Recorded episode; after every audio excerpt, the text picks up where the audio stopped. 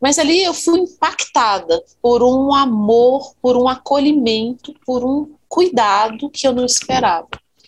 E aí eu digo sempre para o meu filho João, né? João se chama Presente de Deus, também é o nome do meu pai, foi uma homenagem a ele. Meu pai é João Batista. É, o João mudou, foi um divisor de águas na minha vida.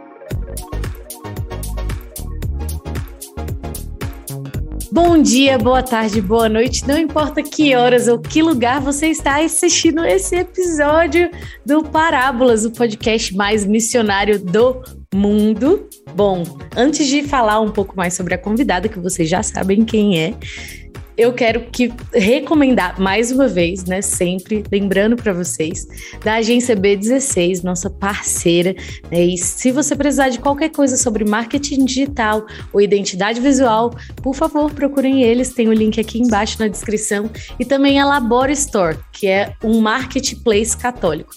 Se você quiser vender produtos católicos ou achar bons produtos católicos também, é só clicar no link aqui embaixo. Então, agora sim, né, depois aqui desses breves avisos, eu tenho a grande alegria de receber uma irmã de comunidade muito querida, né, e depois enfim, vou, vou me declarar a ela. Tô brincando, mas dar um breve testemunho, porque eu realmente tenho um testemunho para dizer sobre a família dela na minha vida. Não sei nem se, se eu já tive a oportunidade de contar antes, mas vai descobrir hoje, de qualquer jeito. Eli, seja muito bem-vinda, que alegria te receber. Olá. Por favor, eu já te conheço um pouco, mas o mundo quer te conhecer. Por favor, Elis Rock. Então, olá, Drica, que alegria, uma honra. Quando a Drica falou, vamos pro podcast, eu, oh, eu, nossa, adorei, amo e estou muito feliz de estar aqui. Bom, eu sou Elisângela, né? Muitos acham que o meu nome é Elis, mas eu sou Elisângela, um nome bem nordestino aqui no nosso país, embora eu tenha nascido em Brasília, na capital, meu, meu pai é nordestino. Então, meu nome é Elisângela e eu sou casada com Silvio Roque. Então, Elisângela Roque Elis. Aqui em Brasília nós temos mais de uma Elisângela, né? Então, Elis Roque ficou, e desde pequena meu apelido é Elis. Eu sou casada, eu tenho 13 filhos, são três no céu e dez na terra, uma história de, de Deus acessou a minha vida e me transformou pela maternidade, graças a Deus de formação acadêmica, eu sou psicóloga, hoje eu trabalho, né? Então muitas pessoas acham que ela tem stand de filho e ela fica de casa, é do lar. Eu sou do lar meio parte do período, né? Uma parte do meu dia eu sou do lar, cozinho para meus filhos, ajudo com a casa, porque nós temos uma rotina aqui, uma escala fantástica que dá super certo de afazeres. Então todo mundo faz tudo, mas a cozinha é com a mamãe, o almoço é sou eu que sou a responsável. E sou consagrada na comunidade católica Shalom, como comunidade de aliança aqui em Brasília. Estou na vocação desde 2000 e dois, quando eu ingressei na, na vocação, né? Então lá se vão 19 anos. Ano que vem eu faço 20 anos de vocação. Ano que vem é um ano que eu vou celebrar um monte de coisa. ano que vem eu faço 20 anos de vocação Shalom. Eu faço 50 anos de idade. Eu faço 18 anos de casado. E eu faço 28 anos de formada. Então, assim, é, é um ano que eu estou esperando demais por ele. Sou, tenho promessas definitivas no carisma, shalom, né? Aqui Deus me plantou e é aqui que eu quero oferecer a minha vida para ele para sempre. Sou casada com Silvio Roque, meu esposo é consagrado também na comunidade católica Shalom, como comunidade de aliança. Nós moramos em Brasília. Ele também tem promessas definitivas. Eu sei que nem é dele, assim, o podcast, mas é uma sacada. Então, Exato. É, e ele é meu companheiro, meu parceiraço, assim, sem, essa, sem, sem ele, essa, todo esse sonho, todo esse plano, não daria certo aqui, não teria como prosseguir. Acho que é isso. Meu Deus, eu queria chegar nos 50 anos, assim, com essa cara maravilhosa. Senhor, contai-me o segredo. fez yoga, ginástica facial, oração, porque o povo lindo é esse povo que reza. Eu olho para aquela de Emi Nogueira, Luísa Santiago, da Canção Nova, eu fico assim, que mulheres lindas são essas, que Deus me dê essa graça. E eu é. me rendi à oração, é, é só isso mesmo, porque aí gera paz, aí não vinca nada, você tá, tá tranquila, né? Então... É. É, essa é a via. A pessoa com 13 filhos, pleníssima, gente, maquiada aqui, ó, no meio do dia, depois de ter cozinhado para os filhos e para a sogra, né, que vai ter Sim. aniversário hoje. Não, ó, engraçado, eu amor, vamos fazer um churrasco para sua mãe, porque então, porque aí é só colocar as coisas lá e todo mundo cuida, né? Adorei ele, claro, amor, vamos. Aí vou perguntar para ela, ela, ah, eu queria a galinhada da Elis. ok. Então tá, vai ter galinhada para a sogra amanhã, que eu faço com maior alegria, entendeu? Eu faço com maior prazer, porque eu também gosto demais disso. Gosto de cozinhar, é um grande hobby, graças a Deus eu consigo conciliar bem. Gente, inclusive eu não sabia desse rock, desse rock, desse hobby. Eu fiquei assim, quando eu consultei, né, o, os universitários, consultei filho mais velho, João Pedro, me ajudou a fazer a descrição. E aí eu falei, sua mãe tem algum hobby? Ele cozinhar. Eu, gente, como assim que eu conheço ela há 10 anos e não, nunca provei da comida de Elis? Pelo amor de Deus, Elis, eu tenho. Eu sou daquelas que vou comprar salve, alecrim fresco, Meu manjericão, Deus. que a comida tem que ter. Aqui, meus filhos comem verdura, meus filhos Nossa. amam brócolis, couve assado, torresminho de couve assado, Uau. porque eu dou uma mexida assim na comida diária, diária para dar uma alegria, né? Então, as verduras salteadas nas hum. ervas, minha filha, Berinjela, menino comendo berinjela e quiabo. Outro dia o João Pedro fiz quiabo assado com temperinhos. Aí o João Pedro, mãe, eu, eu nunca comeria quiabo na casa de ninguém. A senhora faz de um jeito. E eu amo isso, sabe? Mostrar para eles que é possível comer bem, que tudo é muito bom. Gente, que demais. Enfim, né, queridos? Não é sempre fácil. Temos que suplicar a Deus essa graça. Eu tenho ainda 17? 16 dias no Brasil, Elis. Você pode cozinhar para mim, tá bom? Ah, certeza, para você ir com gostinho de Brasil, que você vai demorar, né? Comer uma comidinha nossa aqui. É, não sei. Eu até fiquei pensando, eu falei, será que eu sou a última do Brasil? Eu sou a última? Não, não, ainda tenho outras gravações aqui, mas com certeza. Não, esse eu ainda vou estar no Brasil quando lançar, mas eu acho que a partir do próximo, eu acho que eu já, já não tá. vou estar aqui mais a emissão. É. Uau, Quem sabe eu consiga te visitar, meu sonho. Lá, né?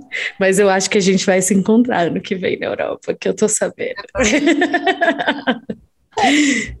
vamos rezar, vamos rezar, vai dar certo. Enfim, não tem mais como adiar. Este é o momento da cumbuca da unção. Ai, coração. Tenho certeza que a Elis vai tirar de letra, assim, essa pessoa que tem 10 filhos, 10, a pessoa que tem 10 filhos faz qualquer coisa na vida, fala sobre qualquer tema, já viveu tudo na vida.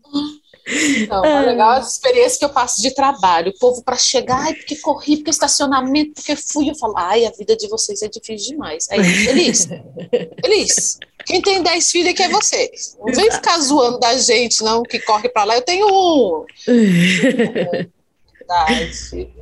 É, mas às vezes tem, tem, gente que tem um que vale por 10. Ou, ou exatamente por ter só um, às vezes não criou as habilidades necessárias para lidar. É verdade. Então vamos lá, vamos lá. Peguei um papel aqui. Ai, Jesus. Tum, tum, tum, tum. Deixa eu ver. Ah, vai ser de letra isso daqui. Filhos e missão. Ah, ufa. né? Ainda bem que eu assisti Josefa Alves falando da missão pessoal. Ainda bem que eu tenho um monte de cola. A Maria compôs esse, essa lista aqui de pregadores que você teve aqui de irmãos maravilhosos. Oh, meu Deus. Eita, nós. Mas e... antes de começar, antes de começar, vamos para o começo. Primeiro, quando que você identificou assim na sua vida, você percebeu é, esse chamado, primeiro, do, dois pontos, dois pontos. Maternidade e vocacional. Quando que foram esses? Quando aconteceu? Aconteceu junto? Aconteceu um antes, outro depois? Como é que foi? Vamos lá, então, né? São 49 anos de vida, tem uma históriazinha aí. Com pouca, certeza. Uma jovem senhora. É, primeiro, eu não pensava em uma vocação e muito menos ser mãe. Né? As, as, pessoas que me conhecem sabem que Deus fez uma conversão, deu uma guinada assim mesmo na minha vida, porque embora venha de uma família católica, né, muito cristã, praticante, meu irmão, meu único irmão homem entrou para o seminário aos 15 para 16 anos e se tornou padre, foi sacerdote por muitos anos, hoje é bispo numa cidade aqui perto de Brasília. E, e, muito embora venha dessa criação, nós éramos cinco filhos, quatro meninas e um menino, eu, eu tinha decidido que não ia ser mãe, que não queria mesmo me casar, porque eu entrei na faculdade de psicologia com 17 para 18 anos. Eu completei 18 anos, eu já estava cursando a faculdade. Então, aquele início de faculdade mudou, assim, a minha perspectiva. Eu queria abraçar o mundo, mas não o mundo que eu tinha recebido dos meus pais. Eu queria abraçar aquele mundo lá que estava me oferecendo.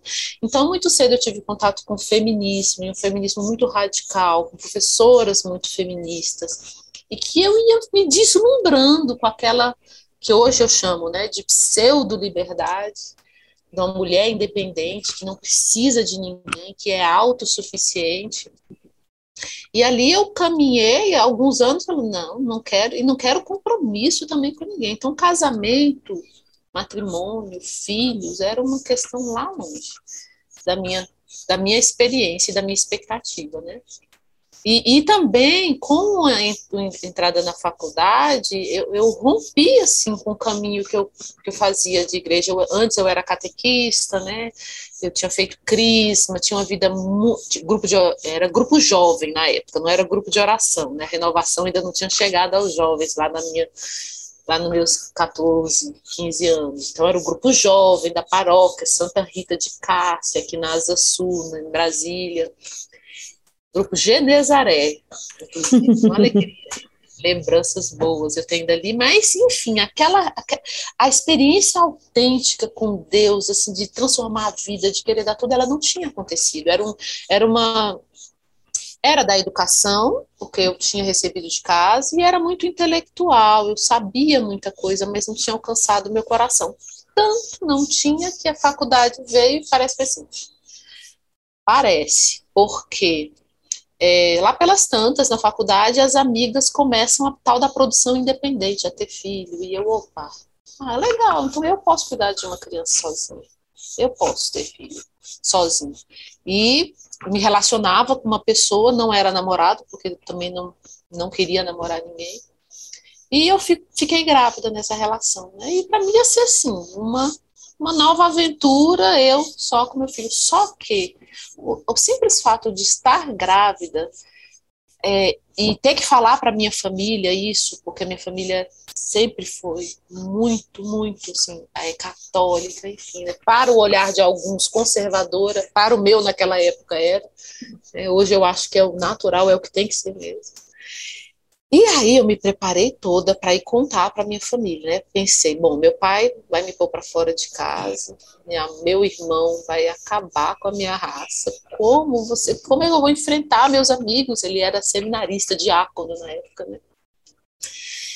E a minha primeira surpresa, a primeira queda do cavalo, acho que a minha conversão foi muito paulina, assim. Quando eu contei, meu irmão, contei, chamei meu pai, minha mãe e meu irmão. Meu irmão foi, foi uma visita em casa no dia. Quando eu contei, meu irmão se ajoelhou na minha frente e falou assim: O que, que a gente precisa fazer para você saber que você é amada? Essa eu não esperava, sabe? E, onde ele tirou isso? Quem disse para ele que eu não sei que eu sou amada? Porque eu estava muito aflita, eu estava muito preocupada como eles iam enfrentar, né? Minha mãe me abraçou, falou, filha, filha, assim, eu, eu fui acolhida, ali eu faço uma experiência que eu já Talvez eu já tivesse tido pela é, justa, justamente pela presença dos meus pais, pela, pela educação cristã que eles me deram, me deram, talvez eu tivesse tido, mas ali eu fui impactada por um amor, por um acolhimento, por um cuidado que eu não esperava. E aí eu digo sempre para o meu filho João, né? João se chama Presente de Deus, também é o nome do meu pai, foi uma homenagem a ele. Meu pai é João Batista.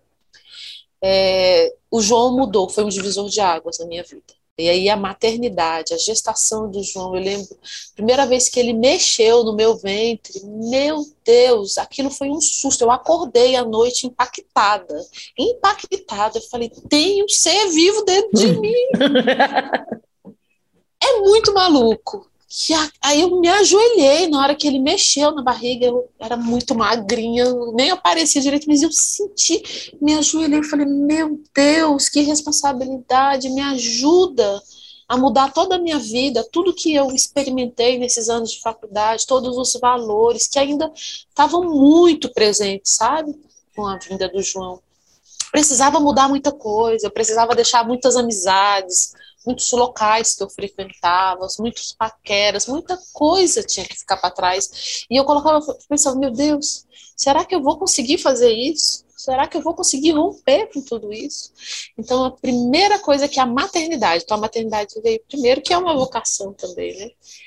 A maternidade me assentou, me situou. E aí eu corri para a igreja. Eu corri para a igreja. E nesse momento eu faço uma experiência grandiosíssima de oração na paróquia Nossa Senhora de Guadalupe, a mãe de Guadalupe, assim, meu coração é todo dela, porque ali eu fui acolhida, ali eu fui, ali eu aprendi a rezar, né? Ela é, já era, eu morava bem perto da, da paróquia Nossa Senhora de Guadalupe aqui em Brasília. E os padres são mexicanos lá, né? Os padres uhum. que iam para lá, eles têm essa experiência de terem estado lá em Guadalupe. Então, é, ali eu faço uma, é, uma catequese de adulto, eu já era catequizada, tá? Já era batizada, já tinha é, crisma, mas eu faço toda uma experiência ali por, por orientação mesmo da direção espiritual que eu recebia. Não, você vai ter que voltar, aprender a rezar. Né? E aí eu fazia as catequeses noturnas lá na, na Guadalupe.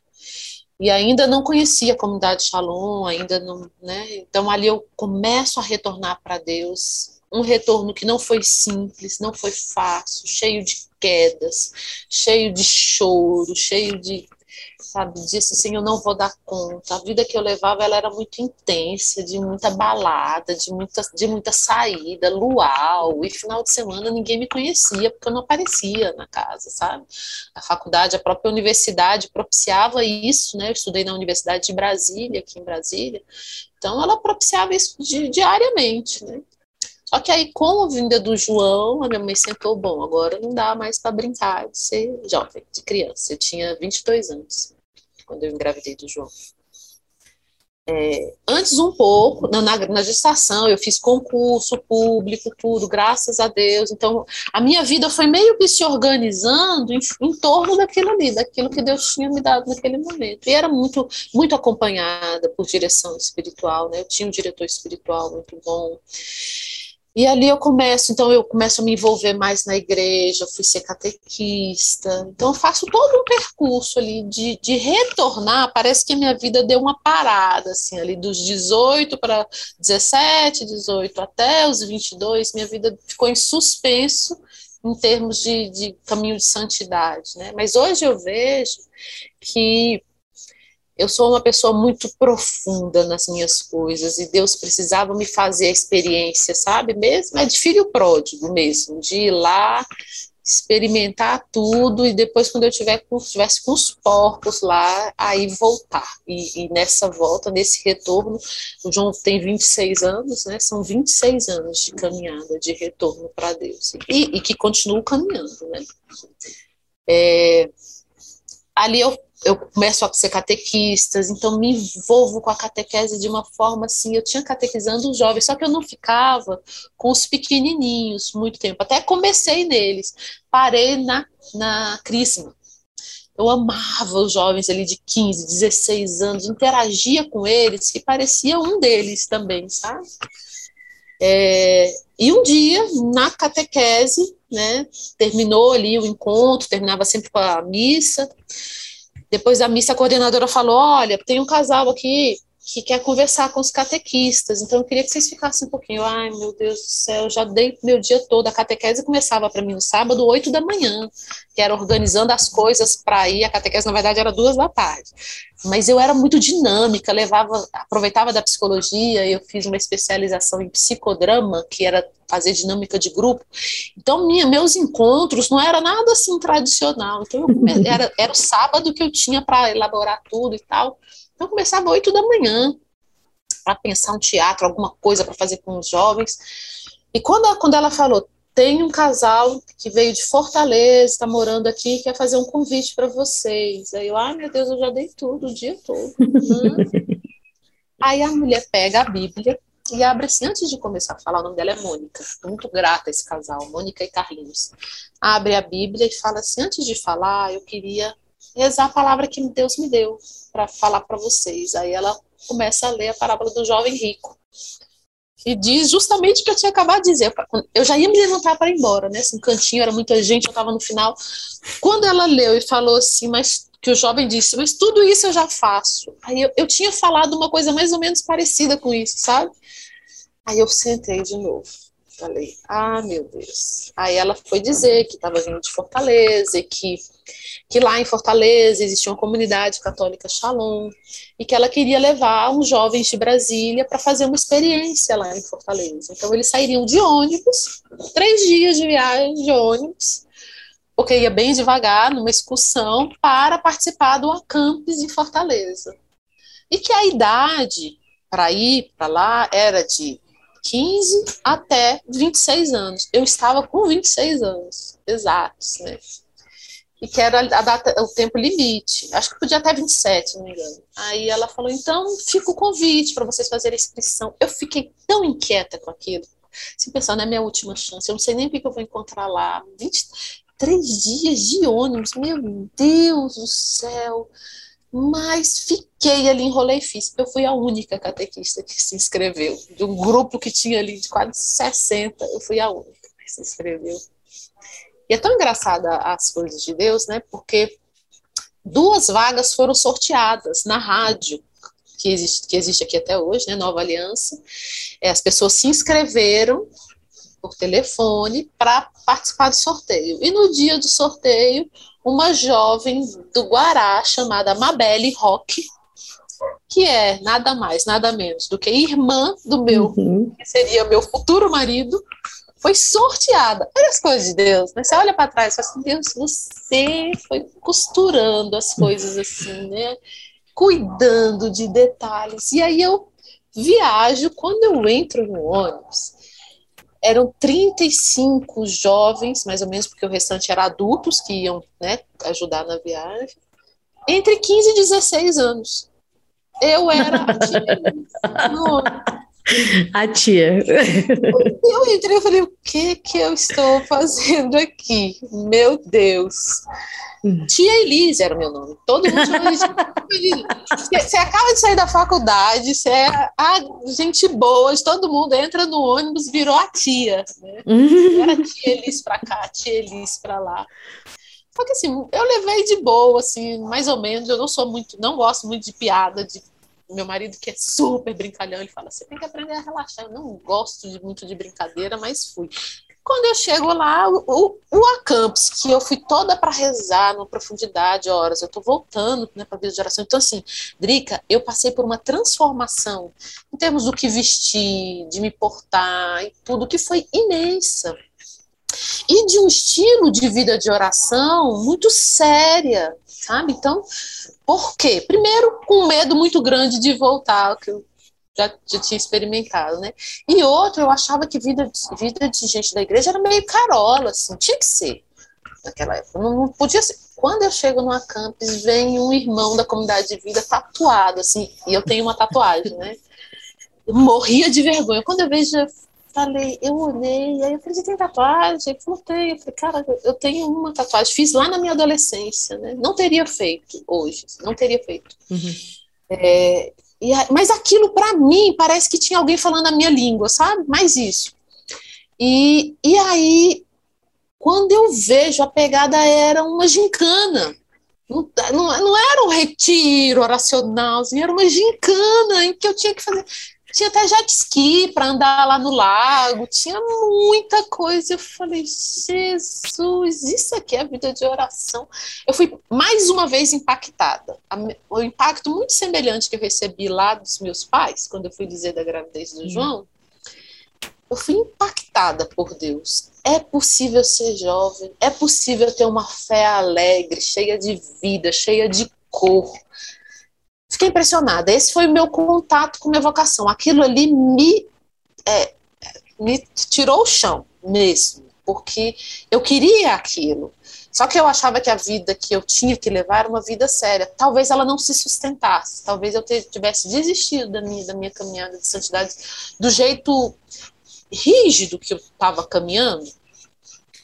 E aí eu fiquei, não, é lindo isso aqui, mas não é para mim não, eu sou mãe solteira, isso aqui é para jovem, é para quem entra jovem. Aí me apresentam uma irmã de comunidade, da comunidade de vida, que era mãe solteira da comunidade de vida, e ela e a filha moravam na comunidade de vida. E eu falava, ah, Deus, tá querendo brincar. Mas mesmo assim, eu falei, não. E aí tinha lá o stand vocacional para você preencher uma ficha para fazer o vocacional por carta. Eu falei, não vou fazer mas todo mundo do grupo, a gente ficou muito próximo, muito amigo. É, todo mundo do grupo percebeu que eu me encontrei. Né? Mais do que eu tinha percebido, todo mundo percebeu. Volto para Brasília, volto para minha vidinha na catequese. Aí um dia eu chego da catequese, mais ou menos um mês e meio depois, minha mãe, ó, oh, tem uma carta para você aí de tal comunidade católica Shalom Pacajus eu comecei a gritar na casa, o rádio, alegria, meu Deus, meu Deus, é uma carta, tô discipulado, meu Deus, ai, ai, minha mãe, minha filha, se acalma, o que é isso? Um convite para um dos irmãos que viajou, pegou junto com a minha irmã, fizeram e preencheram lá com os meus dados todos, né, para fazer o vocacional por carta, e eu estava recebendo a primeira carta explicando que era vocação, com questionários para responder. Gente, a minha alegria. A minha mãe, mas, mas, mas não era esse negócio aí que você falou que não tinha nada a ver com você. Minha mãe é muito cheia da graça, sabe? Minha velhinha. É, não tem nada a ver com você. Nisso, meu irmão quando João nasceu, meu irmão se ordenou padre e fundou uma comunidade aqui em Brasília, de vida e de aliança, que é minhas irmãs. Minha irmã era da comunidade de vida, minha irmã da comunidade de aliança, minha mãe da obra. Hoje minha mãe é consagrada, ela é formadora comunitária da aliança lá. E só eu que não tinha me achado naquela vocação e ficava todo mundo assim, mas, mas e você, Elise? E eu vivia lá na vida nova, mas quando a comunidade Shalom veio, quando eu encontrei, minha mãe falou: é isso aí que as suas irmãs têm com a vida nova. É isso aí, é essa alegria. Aí eu, opa, então tem uma coisa diferente aqui. E, aí começo a trilhar um caminho vocacional, né? Isso era o ano de 1999. O João Pedro piquititinho, tinha quatro anos. Quando ele tinha cinco, nós fomos fazer a experiência na comunidade de vida.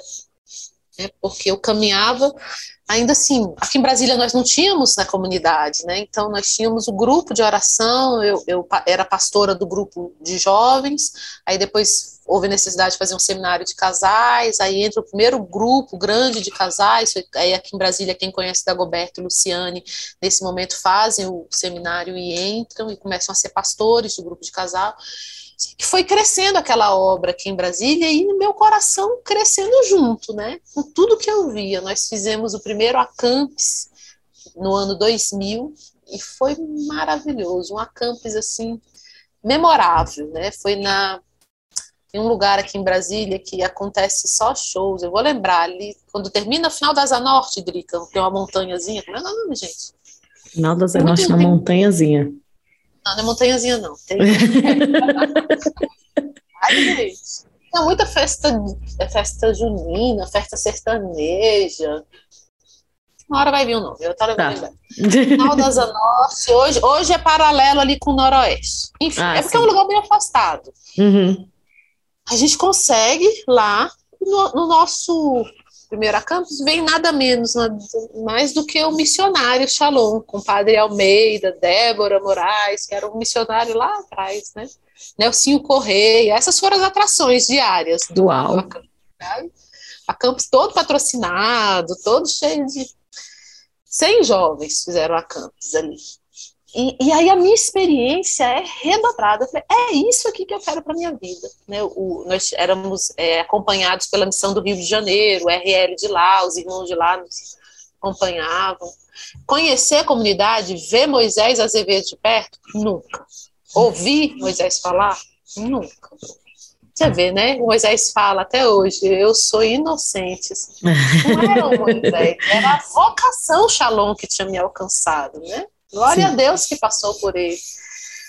Mas aí era a primeira vez que eu tinha contato com pessoas de sinal, que eu nunca tinha visto, nunca, assim, eu tinha visto lá na, na missão, né? Nunca tinha visto Sim. aqui de outras cidades. Aí aqui, aquela experiência foi para mim imensa, né? Então eu fiz o vocacional 99, faço a experiência na comunidade de vida com o João Pedro, nós fomos para o Rio de Janeiro e de lá para Macaé.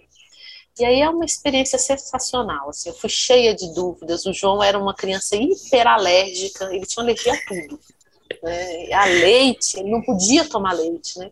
E eu me lembro que um dia eu chego à noite, os irmãos estavam comendo pizza com meu filho. Eu falei, meu Deus do céu, não pode. Aí um deles brincou, Pedrão, mas está abençoado, irmã. A gente abençoou antes, mal não vai fazer. E não fez mal, João. Olha aí. Pedro nunca mais teve problema com lactose. fez aquela cura ali que nós recebemos. Ali eu faço uma experiência muito grande com a providência de Deus.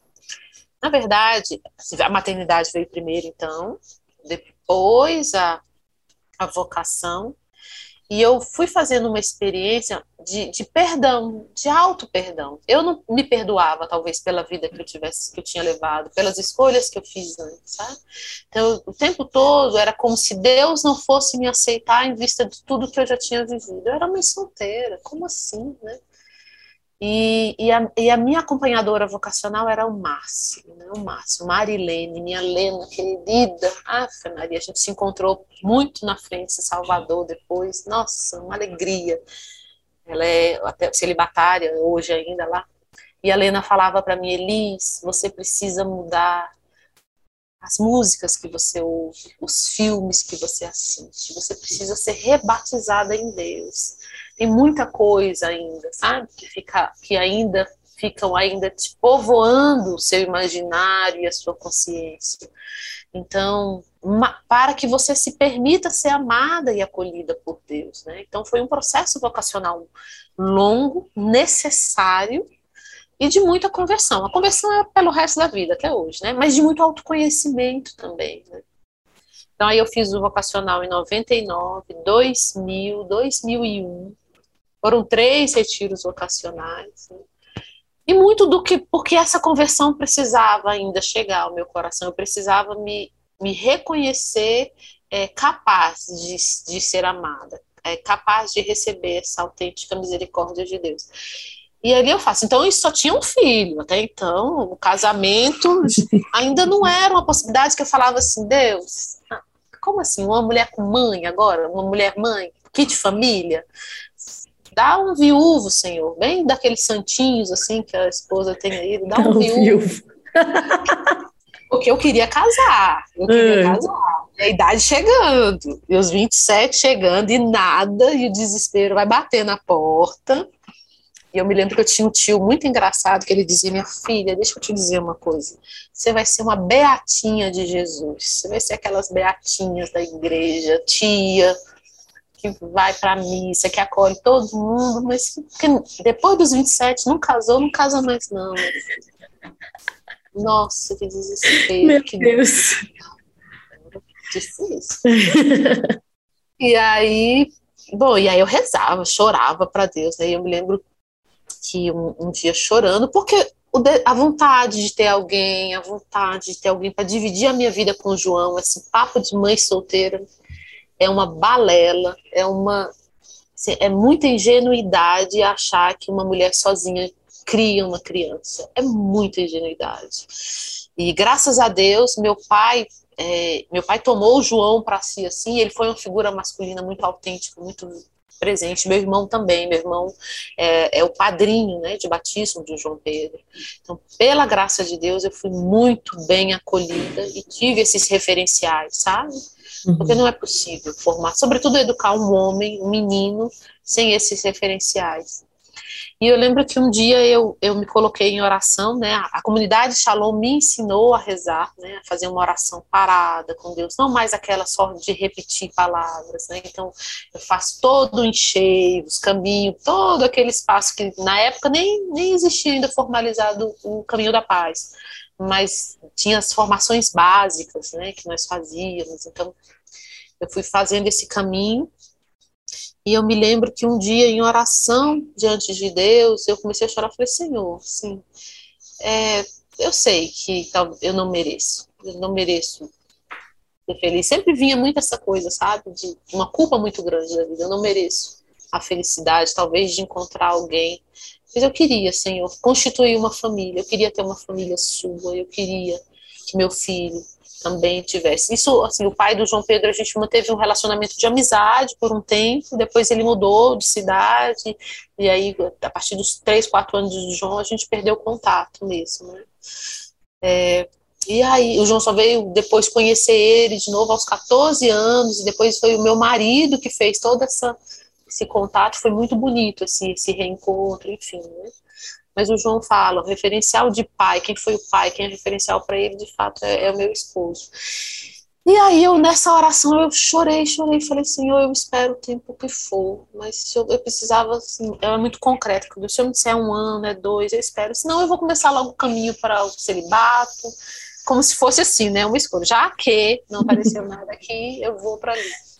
Não é assim que Deus faz, existe uma missão, existe um chamado, existe uma vocação para cada um de nós, né? Eu lembro que nesse dia eu, eu chorei, chorei, dormi chorando e eu acordei em cima da palavra de Deus aberta. Eu tinha pedido para Deus ser muito concreto, me falar de tempo. E aí a palavra era assim, nesse, é, este, e esse será o seu sinal. Este ano se colhem restolhos de, de uma vida pregressa, a partir do ano que vem, a semente plantada começa a germinar e só no terceiro ano é que vai dar frutos. Aí eu, ai meu Deus, mais três anos, não acredito, Senhor. Corri para o meu tio, que na época era minha referência assim, muito grande de, de oração. Ele coordenava a renovação carismática numa cidade aqui em Brasília. Aí meu tio, eita filha, três anos é três anos? Eu falei, não, tio, isso pode ser uma metáfora, pode Deus fala né, simbolismo e tal. Aí meu tio rezou por mim, abriu a palavra de Deus e estava assim: contarás os anos como de um assalariado. Meu tio gargalhou e falou assim: o assalariado tem a décimo terceiro, minha filha, não são só 12 meses, não, pode esperar. Eu fiquei com isso aí, né? Mas aí uma vida muito. E aí Deus ia me. Ia, ia, tanto na, na, no acompanhamento né, vocacional, como na minha direção espiritual, que aí nesse nesse tempo já era o padre Paulinho, padre muito querido, muito amigo. Eu falei, padre, tá chegando uma comunidade aqui em Brasília, eu quero lá ver ele. É mesmo, falava para ele, falava para ele, aí ele, eu vou lá conhecer esse povo que está cuidando da minha filha. Ele me diz, né? Um dia ele bateu, eu dei endereço, ele bateu na porta lá. E é tão incrível que o padre criou uma amizade com a comunidade que ele tira férias junto com a comunidade, que até hoje, assim, né? Ele ficou muito próximo da comunidade. E aí eu me lembro que aí o padre me dizia, né, filha, vai cuidar das coisas de Deus. E aí eu me envolvi assim na vocação. Fiz o vocacional, aí ingressei na comunidade, como eu disse, em 2002, né? E pronto, ali a minha vida vocacional, em termos de missão, e a maternidade estavam ali, mas ainda sem um relacionamento, né, sem namorar. Eu já ia fazer 27 anos, né, já estava caminhando ali desde, desde a gestação do João, mais ou menos. Então era um tempo bom para quem estava mais assim namorando direto. Nossa, foi um tempo, ufa. Enfim, duro. Mas olha só, vale a pena. Assim, eu, Sim. Me, eu faria tudo de novo. Eu faria tudo de novo. Toda aquela purificação vivenciada, tudo aquilo reordenar o meu coração, meus afetos, né, o meu corpo para Deus. Perceber-me templo de Deus, e um templo não pode ser marcado, um templo de Deus ele precisa estar como Deus o quis. Então, toda essa consciência eu fui tendo, sabe? Foi um tempo de que Deus mesmo queria me forjar para ele. Ele prepara, né, a, a base, né, para construir sobre a rocha. Ele precisava construir uma casa e era preciso ser sobre a rocha. E ele começa o meu caminho, né? Bom, com a comunidade, enfim, com tudo. Meu Deus. Você tem mais pergunta, porque eu tenho mais coisa. a história, as nossas amigas em comum, nossas amizades em comum foram aparecendo, mas Sim. Então, Meu Deus, eu já estou aqui impactada, até porque eu já sabia mais ou menos a história, né? Já conhecia partes da história, mas eu acho que eu não, nunca tinha escutado com tantos detalhes. então, até eu já me surpreendi. Tô, tô, já estou me sentindo alcançada do lado de cá. mas, enfim.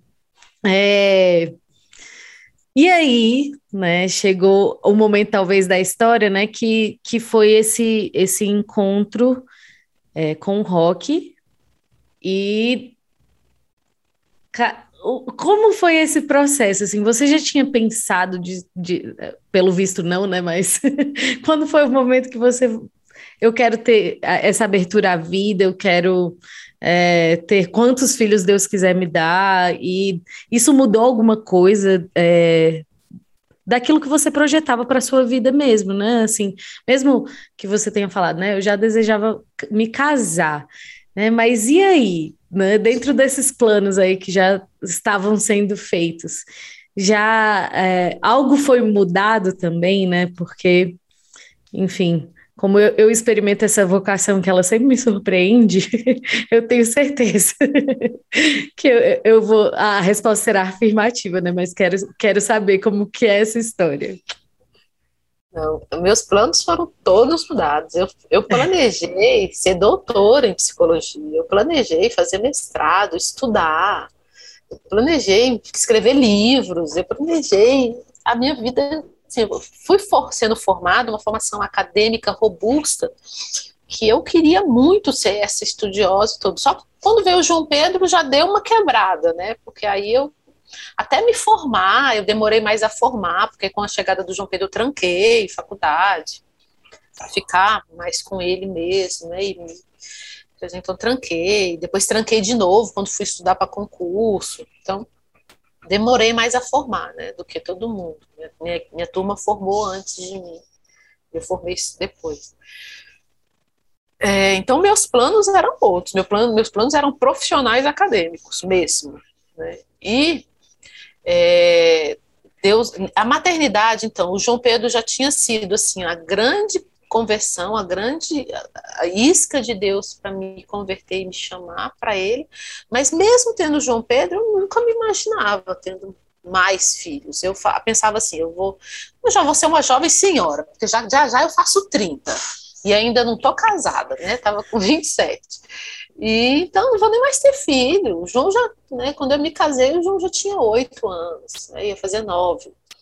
Então eu falei, não, não vou ter mais filhos. É, antes de me casar, tá? Eu pensava, não vou ter mais filhos. Eu vou me casar com um viúvo que já tenha filhos criados e eu vou ajudá-lo na educação dos, na criação dos netos. Era o mínimo que eu pedia para Deus. Mas sabe o que era, na verdade? Era um medo muito grande de ser frustrada, de planejar e de sonhar muito alto então, é aquelas que, que mostra com buquinho assim, bem pequenininha, em vez de abraçar uma bacia, apresentar para Deus aqui, Senhor. E até isso precisava ser trabalhado em mim, essa liberdade de pedir a Deus. Aí, ainda antes mesmo de conhecer a comunidade, né, Shalom, não, já conhecia a comunidade Shalom, já tinha ido para lá, a minha, a minha, depois seria minha cunhada, começou a falar da tia Elis, tia Elis na casa dela, né? Isso eu sei depois meu marido contando. Ah, porque a tia Elis é uma. Gente, a tia Elis é engraçada, a tia Elis, porque eu. Tudo que eu fazia com os meus jovens lá da catequese, no, nas brincadeiras, toda aquela semana lá em, em Fortaleza, eu fui meio que a porta-voz do grupo. Então eu estava à frente para cuidar, meio que mãezona, tia, e para tornar leve para eles também, né? Tudo lá, enfim. Então, ela começa a falar de mim, falar de mim, falar de mim na casa dela. E meu marido aqui em Brasília era de um grupo jovem e ele organizava muita discussão para Canção Nova em São Paulo, né? E aí um dia a turma toda falou: Elis, vai todo mundo com a excursão do rock para Canção Nova, liga para ele para ver se vai ter vaga. Aí eu liguei. Eu falei, oi, Rock, é Elis aqui. Ele, Elis, Elis é a tia Elis, que a Mabelle fala? É, a tia Elis. então, então, eu queria ver se tem vaga para ir para a excursão, que o pessoal todo vai, né? Nossos amigos todo vai. Eu falei, olha, não tem mais vaga. Eu falei, ah, que pena, sério? Não foi preenchida as últimas. E desligou. Ele disse que desligou e deu uma gargalhada. Eu vou levar a véia na minha viagem? Não vou mesmo. Ainda tinha vaga no ônibus. E ele disse que não tinha. Aí eu arrumei uma outra discussão, fui. Chega lá na viagem, o grupo todo que eu conhecia estava no ônibus dele. E o grupo que eu fui, eu não conhecia ninguém, então colei no, na galera dele. Ficava só com eles. E era um retiro de carnaval. A gente só, a gente chegou tipo, na sexta, eu só fui conhecer o rock na segunda-feira porque foi muito cheio de gente, né? Sempre aqueles Padre Léo pregando, aquela maravilha de ter experimentado isso ao vivo e a cores colada lá, chegava às seis horas da manhã para estar nas primeiras filas. E aí na segunda, num show à noite da banda Dominus, uma colega, uma irmã, né, uma colega do grupo dele me pega pela mão, vem cá que eu vou te, te apresentar o, o rock, que apresenta lá. Quando colocou a gente de frente, drica de Deus, que coisa maluca é isso, né? Eu lembro assim da sensação, falar, uau, meu Deus, fiquei. Ele teve a mesma reação, sabe? Depois ele hum. fala, ele fez assim, tia Elis, porque ele viu que não era uma senhora, era uma jovem ficou um clima tão assim que na hora a gente percebeu, porque ele tinha mais idade que eles também, a gente se parecia uhum. mais em idade e destoava nós dois do resto da galerinha, sabe? E sei que ficou aquilo ali, pronto, terça-feira de carnaval, já todo mundo voltando para Brasília. No final de semana seguinte, ele fazia um luau de reencontro Aí eu descobri esse luau de reencontro. Falei, gente, me convida, pelo amor de Deus, eu não sou do ônibus, mas me convida, me leva. Pedindo mesmo. eu fui para esse luau com uma amiga muito querida que me apresentou ele, me levou. E aí sei que chegou na festa, ele ali organizando tudo, luau, ele organizando tudo, eu ali na fogueira comecei a cantar, gostava de cantar. E aí ficamos, quando eu penso que não, a hora foi avançando, foi ficando eu, o tocador, a minha amiga e o rock. Quatro pessoas no luau, que já quase só, só maçã. Né? Aí ele canta tal música, eu canto. Ele canta tal música, eu canto. Ele, ele canta bem, ele gosta, muito admirador de Gente, arte. eu nunca vi o rock cantando. A Elis, né? É, é, Você eu já ouvi. Vai matar, vai matar. Quero ouvir. Ele, é, quero ele ouvir. é afinado. Uma vez eu fui no aniversário de 15 anos, a gente estava terminado. E ele cantou uma música, que essa música ressoa no meu coração. Ele cantou, porque a, a, a aniversariante pediu para ele cantar. Nossa, ele me mata com isso. aí ele, nessa brincadeira de canta, canta, aí ele vira e fala a seguinte frase: Tem uma música que eu conheci no Raléu de Franca, não sei lá quantos bolinha que eu já falei para mim, a mulher que cantar, eu caso com ela. Eu cantando, menino tocando, só nós quatro, eu falei, qual é a música? Eu perguntei, aí ele, Sopro de Vida, Banda Taus. Aí fez assim, Drico, na minha cabeça. Quando eu tinha 17 anos, a mamãe me mandou, a mamãe era da renovação, a renovação estava começando no Goiás, antes de Brasília, a mamãe me mandou para um retiro de oração em Goiânia, Anápolis.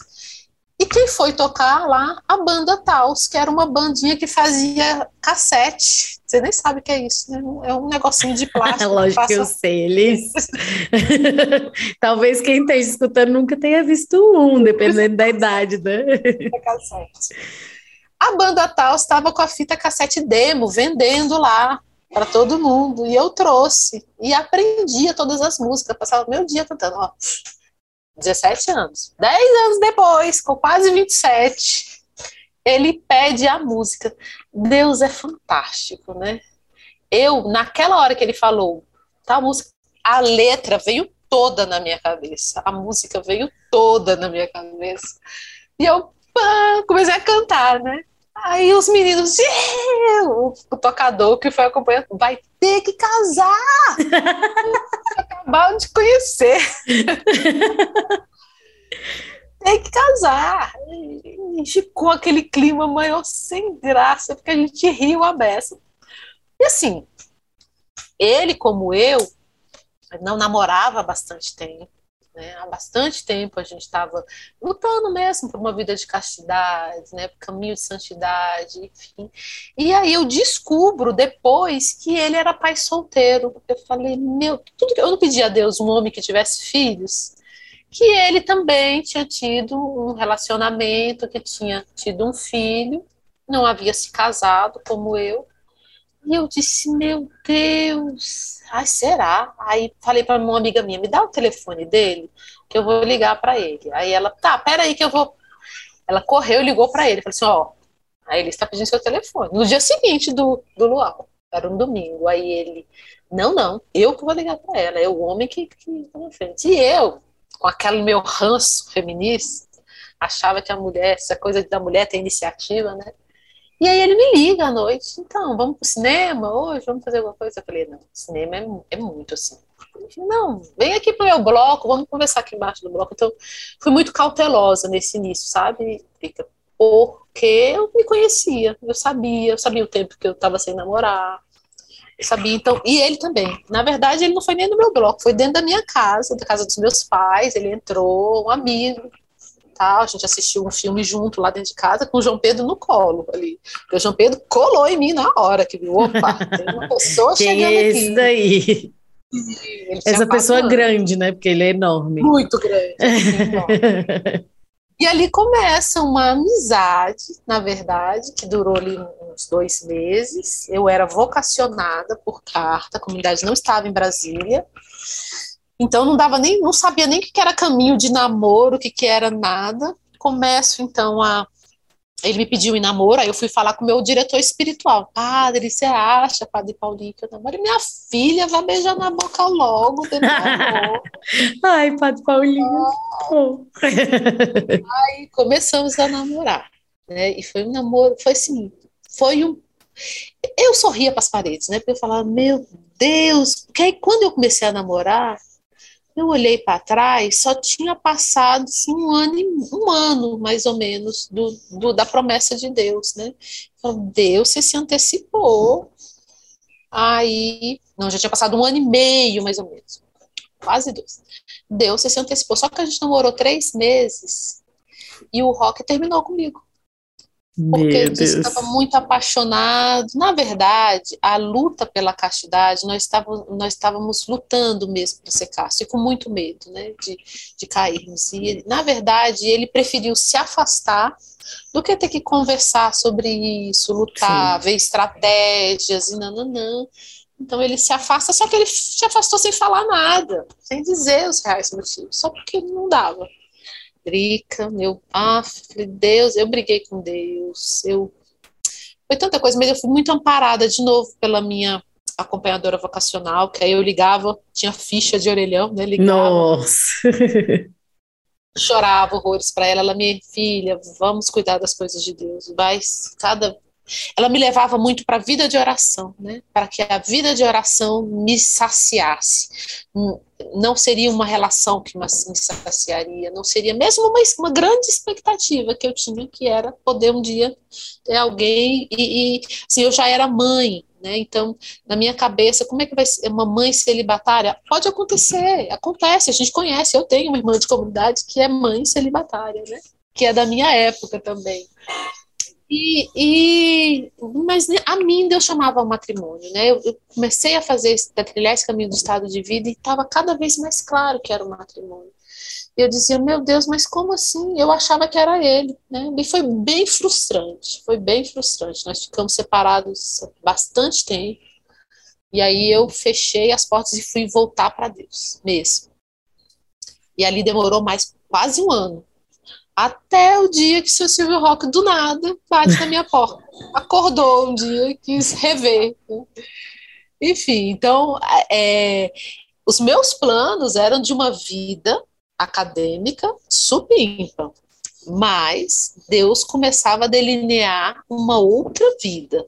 Porque com esse pouco tempo de namoro, a gente falava de ter filhos. A gente falava, bom, você já tem um, eu já tenho um. A gente já começa com kit família de dois. Vamos ter uns quatro? Eu, opa, quatro é muito. Quatro aí vai ser seis. Não, quatro é muito.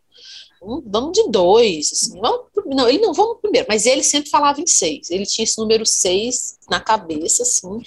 E que eu dizia, eu não era contra, mas eu falava, eu acho muito, acho um exagero, inclusive, mas vamos. A gente tem um, aí a gente tem dois, quando vier a menininha, aí a gente vai conversando. Para mim, cinco estava de bom tamanho, que era muito, né? Para as minhas amigas e para o povo ali do, ao meu redor, cinco era. Mas então eu já tinha essa história de vamos ter mais do que a média, que é dois, Sim. três, quatro, vamos ter mais. E, e já isso no namoro, a gente já estava meio que acordando mesmo. No namoro já. E aí, passado ali quase um ano, ele volta e bate na minha porta e diz que queria voltar a ser meu amigo. Eu, opa, aí, aí eu já era postulante da comunidade católica Shalom. Já estava assim, concluindo o vocacional. Aí eu falei, opa, agora, queridos, a gente vai conversar. E aí eu já entendia o que era um caminho de amizade, para depois um caminho de namoro, para depois um namoro. Só que ele tinha nada a ver com isso, nem vocação Shalom. Ele conhecia a Sueli Façanha por conta de um CD, de um, de um áudio que ele tinha ouvido dela, uma fita cassete dela. E aí ele não, então eu vou lá conhecer. E aí eu lembro que a RL, que também era minha formadora pessoal, foi conversar com ele. Não, é o caminho, explicou que era um caminho, vocês vão ser amigos. Mas a gente já namorou, já beijei na boca dela, já sei que é. Não, mas então agora a gente dá um passo atrás e volta, porque talvez tenha faltado isso no primeiro momento que vocês namoraram, né? Consolidar essa amizade, consolidar isso. Ela foi nos ajudando muito. E eu vejo hoje o caminho de namoro como um grande instrumento para, primeiro, a gente aprender a se relacionar enquanto homem e mulher, né? Sim. Que não precisa estar tá se agarrando, não precisa estar tá se pegando, não aprender a conversar como homem e mulher, ouvir um ao outro. E isso foi importantíssimo para nós, importantíssimo. Caminho de namoro, ela falou: não, como você já se conhece, já namorado, a gente pensa em um mês, dois, talvez. Só que ela, ela precisou viajar, perdeu o pai, não sei o que, não sei o que, foi dando três, quatro, cinco meses de caminho. Eu já com 27 para perto de 28, seis meses de caminhada de namoro. Aí nós começamos a namorar. Então, depois de seis meses. E assim, um presente de Deus. Um outro jeito de namorar, uma outra forma, uma nova Elise, um rock com outra mentalidade. Deus, Deus, né, ele não demora, como o povo gosta de dizer, né? ele capricha demais. E, e no meu caso, Deus forja. Eu me sentia sendo forjada como uma pedra bruta ali que que passou, que precisava passar por aquele forno mesmo, esquentar para derreter, para ganhar forma, sabe? Deus forjando em mim uma mulher casta, uma mulher com um olhar casto, com pensamentos castos. E esse tempo foi necessário, né? Então, quando eu comecei a namorar o rock, eu já tinha quase 28 anos. O namoro, né, da segunda, segundo round, segunda fase, que é o namoro de verdade. Foi quando a gente começou a namorar. E ali ali eu já me dava conta que os meus planos acadêmicos já estavam sendo diluídos mesmo, não, não aconteceriam. E eu já estava disposta a abraçar a vida que Deus queria me dar.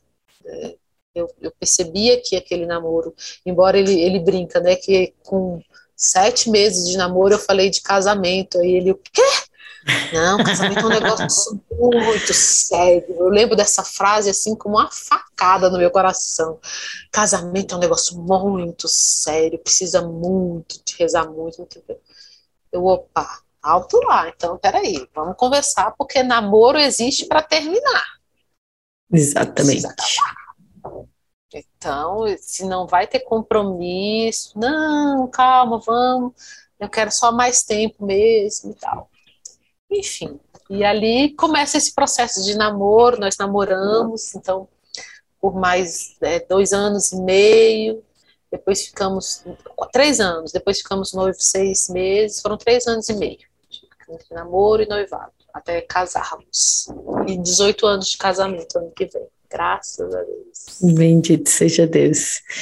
Oh, meu Deus, como é, como é bom escutar, assim, essa, essa história. Eu sempre fiquei imaginando que meu caminho de namoro, é, e aí, para quem não é da comunidade Shalom, é, exatamente, a gente vai conversando com as nossas autoridades, eles vão nos auxiliando a ter uma visão dá uma freada nas paixões, né? Eu acho que tá, é mais ou menos o que define tá tudo caminho. muito em ebulição, tá tudo muito assim, e precisa assentar, precisa... É. E aí, esse, esse período, assim, de, de crescer na amizade, e é muito difícil, assim, para nós jovens, né, que, é, assim como Elisa, eu também, quando conheci o Gota, é, eu já tinha tido uma experiência anterior à minha, à minha experiência com Deus, e a gente tem a, a, aquela bagagem, né? A, a, gente traz aquela bagagem e a gente não sabe se relacionar de uma outra forma, a não ser daquela forma.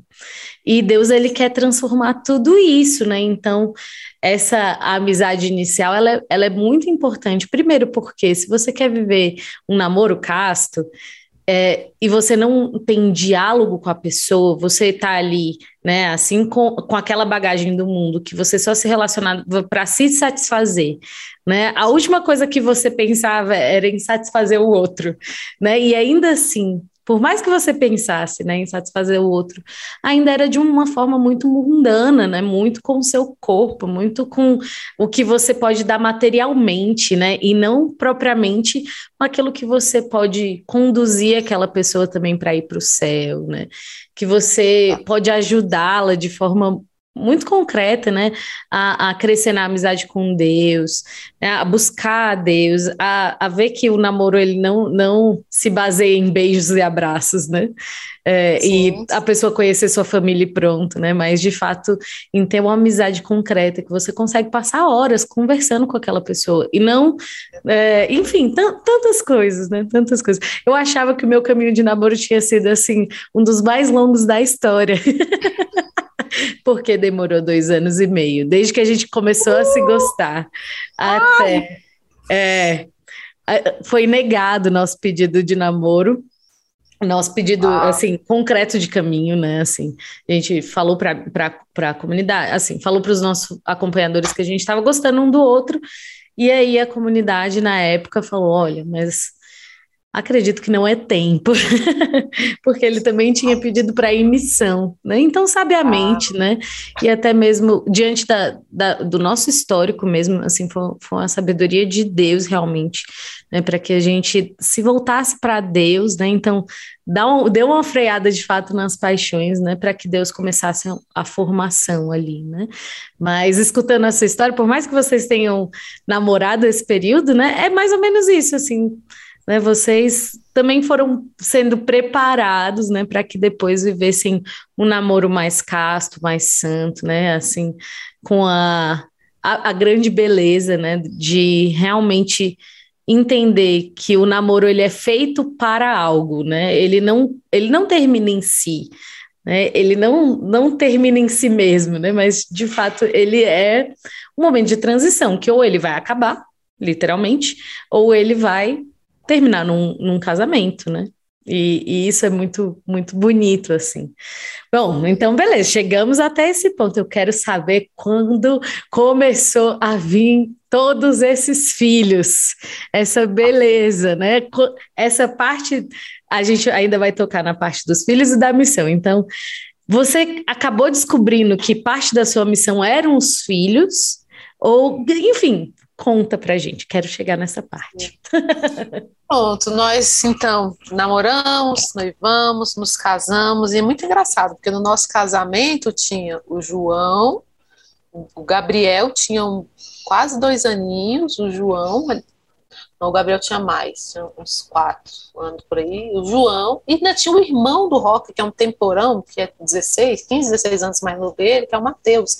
Então a gente andava com esses três meninos. Então quando a gente começou, já, já era uma casa cheia, entendeu? Já não podia, quando, quando nos casamos, não podia ser um apartamento de um quarto. A gente precisou comprar logo um apartamento de três quartos porque quem casa só duas pessoas e vai comprar três quartos? Não compra, né, gente? É mais caro e tudo. Mas a gente já tinha. Então, tudo sempre foi.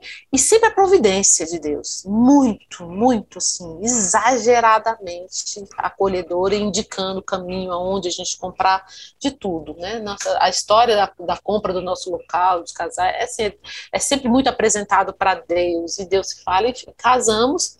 E eu já fiquei grávida na lua de mel mesmo. Né? A diferença do João e do Miguel, que é o meu primeiro filho, são 10 anos mesmo. João tinha 10 quando o Gabriel, quando o Miguel nasceu. E aí, pronto, com a chegada do Miguel, já, então na minha casa eram quatro meninos. Então perceba, já tinha o João, o Gabriel, o tio Mateus que só vivia lá em casa porque era uma criança, e chega o Miguel. Então a casa já não era pouca coisa, não é um casal recém-casado com um bebê dentro de casa. É um casal recém-casado com um bebê recém-nascido, uma criança e dois pré-adolescentes. Entendeu? Então já, essa já era a dinâmica, Deus já me criou e já começou a nossa família ali nessa dinâmica, né? Dois anos depois do Miguel vem a Esté. Quando a Esté chegou, eu já entendi. Seis, seis deu, né? Não era o número combinado? Com Deus, que, que, que a gente conversava, porque a gente contava o Mateus dentro de casa, porque o Mateus tinha até cama na nossa casa, né? Então já está no número, só que não, coração não cala, assim, você, a gente percebia que existia uma obra maior, só que aí uma coisa entrou em, em cena. Eu comecei a crescer muito no meu ambiente profissional. Comecei a, a cada vez trabalhar mais, eu trabalhava com psicologia jurídica na época, e aí me veio a possibilidade de fazer uma pesquisa e escrever o primeiro livro, aquele sonho lá atrás, eu acordava. Na verdade, eu escrevi o primeiro livro, eu estava grávida da Esther. Quando eu escrevi, eu lancei. Eu tenho, eu tenho, vou contar aqui, eu tenho três livros escritos na minha área de psicologia. O primeiro livro foi lançado a, na gravidez da Esther, em 2006. Quando, quando foi na gravidez da. Quando foi. A Esther estava pequenininha, já tinha seis, né? Eu falei, amor, deu, porque agora eu vou cuidar daquele projeto congelado, profissão, vida é, da minha profissão. E aí começo a organizar um, um grande evento, era um, era um congresso internacional de psicologia jurídica em Brasília, o primeiro, assim, com, com autores que eu tinha estudado na faculdade, velhinhos que viriam da Itália, dos Estados Unidos, tudo para o Brasil e eu estaria à frente desse evento. E um ano antes, a minha a, a pessoa que coordenava comigo a, o nosso setor falou: Elisa, eu queria só pedir uma coisa. Eu sei que ele já está com alguns filhos, tá, não, engravida esse tempo, para não, pra não tribular mais né, os trabalhos. Eu falei: não engravida, não engravida. Para não engravidar, eu só uso o método natural. Foi um tempo muito difícil no meu casamento, de verdade. Porque aí eu falei, para não engravidar, eu vou ter que começar a me negar pro meu marido, né? Que, que absurdo, assim, eu comecei a viver em vista da vida profissional, sabe? Eu comecei a me afastar do meu marido. Só que ele começou a entender, ela não me ama mais. E porque eu não dizia para ele o que, que era, né? Conseguia dizer para ele que era minha chefe tinha me pedido com todas as letras não engravide. E aí eu sei que lá pelas tantas, teve um aniversário da Esté, não sei o quê, festa, tá, Elise engravidou. E vai dizer para a chefe que estou grávida. Eu estava produzindo um dos maiores livros hoje que se tem na área de psicologia jurídica, é um compêndio de mais quase 600 páginas, com tudo da psicologia jurídica que, que existia na época. Ele é de 2009, esse livro tudo que existia na época estava nesse livro. Então era uma publicação por uma editora chamada Lumen Juris, que, fazia livros só da área do direito e abraçou nossa ideia. Eu estava toda tomada por essa paixão que era a profissão. Só que eu engravidei. E aí foi outro divisor de águas na minha vida, sabe? é, a vida profissional que me aclamava, mas a maternidade que estava posta ali. Foi uma gestação muito sofrida. Minha filha nasceu é, 19 dias antes do congresso acontecer, né, onde eu lançaria o livro, onde eu lançaria tudo. Ali começa uma nova relação com a vida profissional também, aonde de novo é, não dá para ter tudo. Não dá para abraçar todas as causas e abraçar com a mesma intensidade. Não dá. É, não do jeito que eu queria, porque eu queria ser escritora, queria ter livros, queria dar palestras, queria o mundo ali. Isso, essa vida ali, naquele tempo, com aquela quantidade de filhos, para Elis não era possível. É, então a Miriam nasce nesse contexto, minha segunda filha, né, menina, porque aí já tinha, então, João, Gabriel, Miguel, Esther, a Miriam, a quinta filha. Chega nesse contexto e, e, foi muito atribulador, foi muito desafiador para mim ter que lidar com isso, porque a, o meu plano, a minha vontade ainda queria prevalecer, eu não queria largar o osso, entendeu? Porque eu falava assim, Senhor, mas isso era um plano que eu tinha lá atrás, que eu queria. Eu não queria largar aquele osso daquele plano que era meu, que era meu. E olha, olhando hoje para trás, eu digo com toda tranquilidade que não me saciava, que não me preenchia, porque a maternidade ia me dando, ia pondo ordem no, no meu coração, na minha vida. Vem a Miriam, antes da Miriam completar um ano é, na escolinha do Miguel e da Esté, o meu marido se apaixona por uma criança, se apaixona, né, que era o Matheus, que era coleguinha de sala do Miguel. Meu marido começa a trazer para mim, amor, você já pensou em adoção? Eu, eu tá brincando. Ele é muito mais santo que eu, sabe? Muito mais, muito generoso, um coração larguíssimo. Aí ele, amor, vamos adotar. E eu falei, nem pensar. Tá, tá, tá vendo que eu acabei de passar com a Miriam? Assim, para mim a fábrica tá fechada aqui, querido. Você não tá entendendo. É, e aí meu marido, de uma forma muito sábia, falou, vai rezar.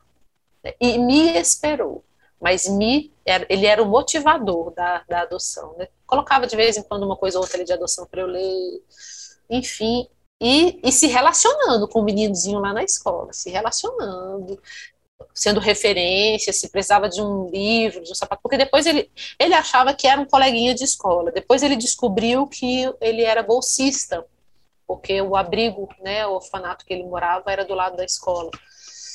E aí meu marido começa a se relacionar, e lá pelas tantas meu marido traz, fala, amor, é, é, o Matheus vai fazer cinco anos, faz um bolo de aniversário para ele, para eu levar e tal. Aí ele levou o bolo e tirou uma foto do Matheus me agradecendo. Quando eu vi a foto, sorriso largo, eu tenho essa foto até hoje, sorriso largo do Matheus, meu coração fez.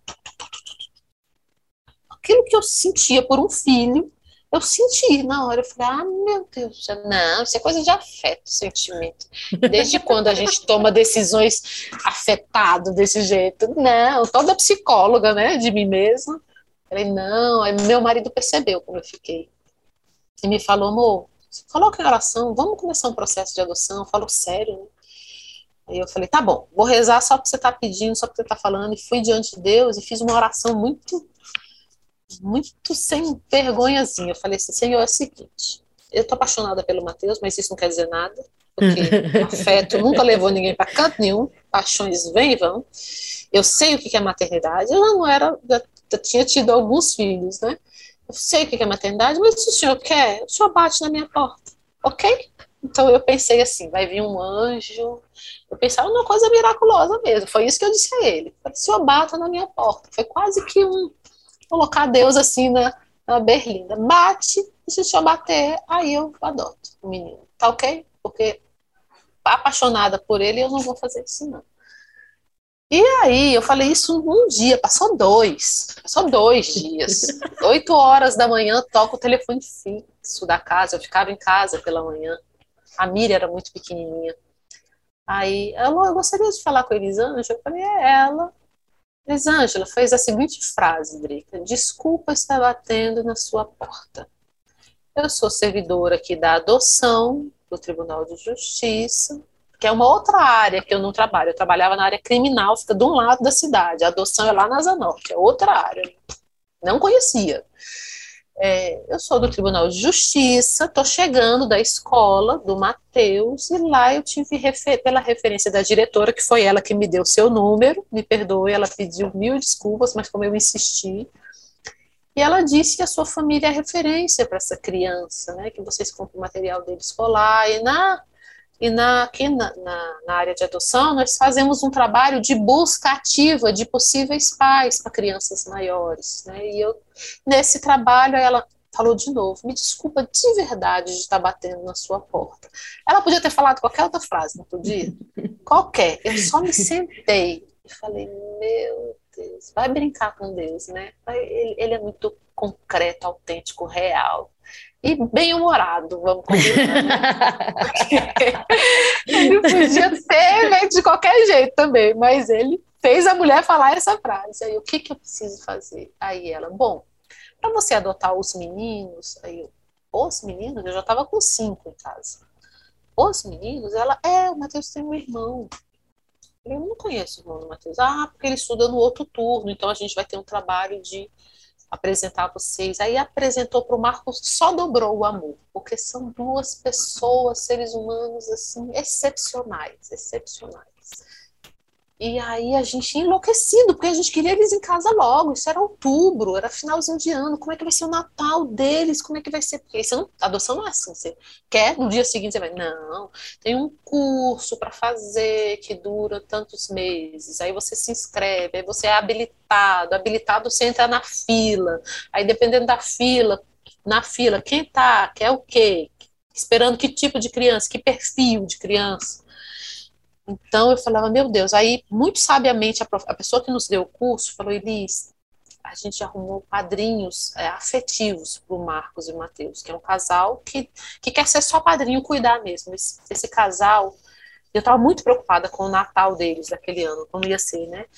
É, esse casal vai desmarcar a viagem de férias à praia para poder ficar em Brasília, porque eles não eram autorizados a levar para fora de Brasília, para poder ficar com eles no Natal e eles terem um Natal digno. Meu Deus, aquilo, você não tem noção de como aquilo parece que era uma mãe assim aflita, e era assim que eu me sentia, né? uma mãe aflita porque os filhos estavam ali. A gente faz um caminho então de curso, de uma série de né, de coisas burocráticas, nove meses depois eles estavam dentro da minha casa, para a honra e glória do nome de Jesus. Foi e quase foi... gestado, né? Foi. Só que, só que, então estava lá, João Gabriel, Miguel Esté Miriam, Mateus e Marcos, sete. Nesse processo de adoção, o Roque é transferido do Banco do Brasil para Recife. E eu só via meu marido semanalmente, às vezes quinzenalmente, que era dentro do processo de adoção. Nesse momento, minha filha, método né, Billings, meu marido só vem no final de semana, socorro, tchau. Engravidei do bem no processo de adoção do bebê. Eu que disse adeus. Cinco deu, veio mais três, então eram oito. E foi e aquela a providência e a pedagogia de Deus, né? Porque aí na, o Mateus e o Marcos nunca tinham visto uma mulher grávida. E eles viram a minha gestação toda.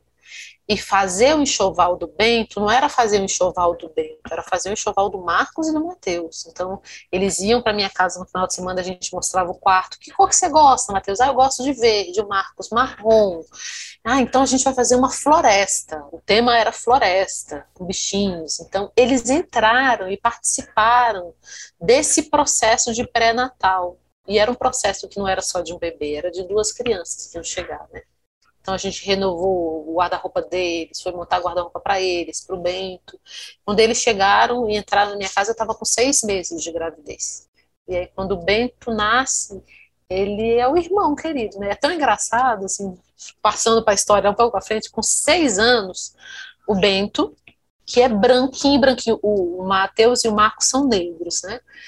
E o Bento é branquinho, branquinho, o Bento chega chorando da escola, chorando bravo. Eu falei, filho, o que que foi? Ele falou assim, mãe, a minha amiga da escola disse que o Matheus não é meu irmão, porque a gente não tem. Mãe, mãe, vai lá falar para ela que ele nasceu da sua barriga, por favor, mãe. Vai lá e fala para ela. Eu me dei conta que eu não tinha falado pro Bento ainda. A gente, ele tinha seis anos, né? Eu tinha falado pro Bento que era um outro tipo de, de do jeito que ele chegou. Mãe, vai lá. O Bento, com seis anos, olhava para o Marco Mateus e dizia: eles são meus irmãos, da mesma barriga. Entendeu? E para ele foi um choque eu dizer: filho, aí tive que sentar, ler muita coisa. Uma coisa que eu digo para as mães: a gente não tem resposta para tudo para os nossos filhos, né? A gente tem um arsenal de coisa boa escrita por aí. Tem muita coisa que é muito enviesada, muito errada. A gente tem que saber muito bem onde escolher tem muita coisa boa. Eu fui ler sobre adoção, ler, fui falar bem. Tu tem os filhos que a gente escolhe, né? Você foi escolhido por Deus para mim. Eu nem sabia como você viria. E tem a, a, o jeito que Deus deixa a gente. A gente escolhe o filho. Eu escolhi Mateus e Marcos. Aí para ele foi assim a resposta, né? Eu e seu pai escolhemos Mateus e Marcos. E, e, avançando um pouco na história, né? Porque aí chega o Bento, então pronto, oito filhos tá? Excelente, uma casa super lotada. Então, eu faço, eu fiz um, uma vez eu fiz, fui entrevistada pela Canção Nova, tem esse vídeo na no YouTube, mãe de oito filhos, no canal da Canção Nova. E eu fiz uma fala na hora que eu estava ali sendo entrevistada, que veio na hora e que eu nem esperava, né?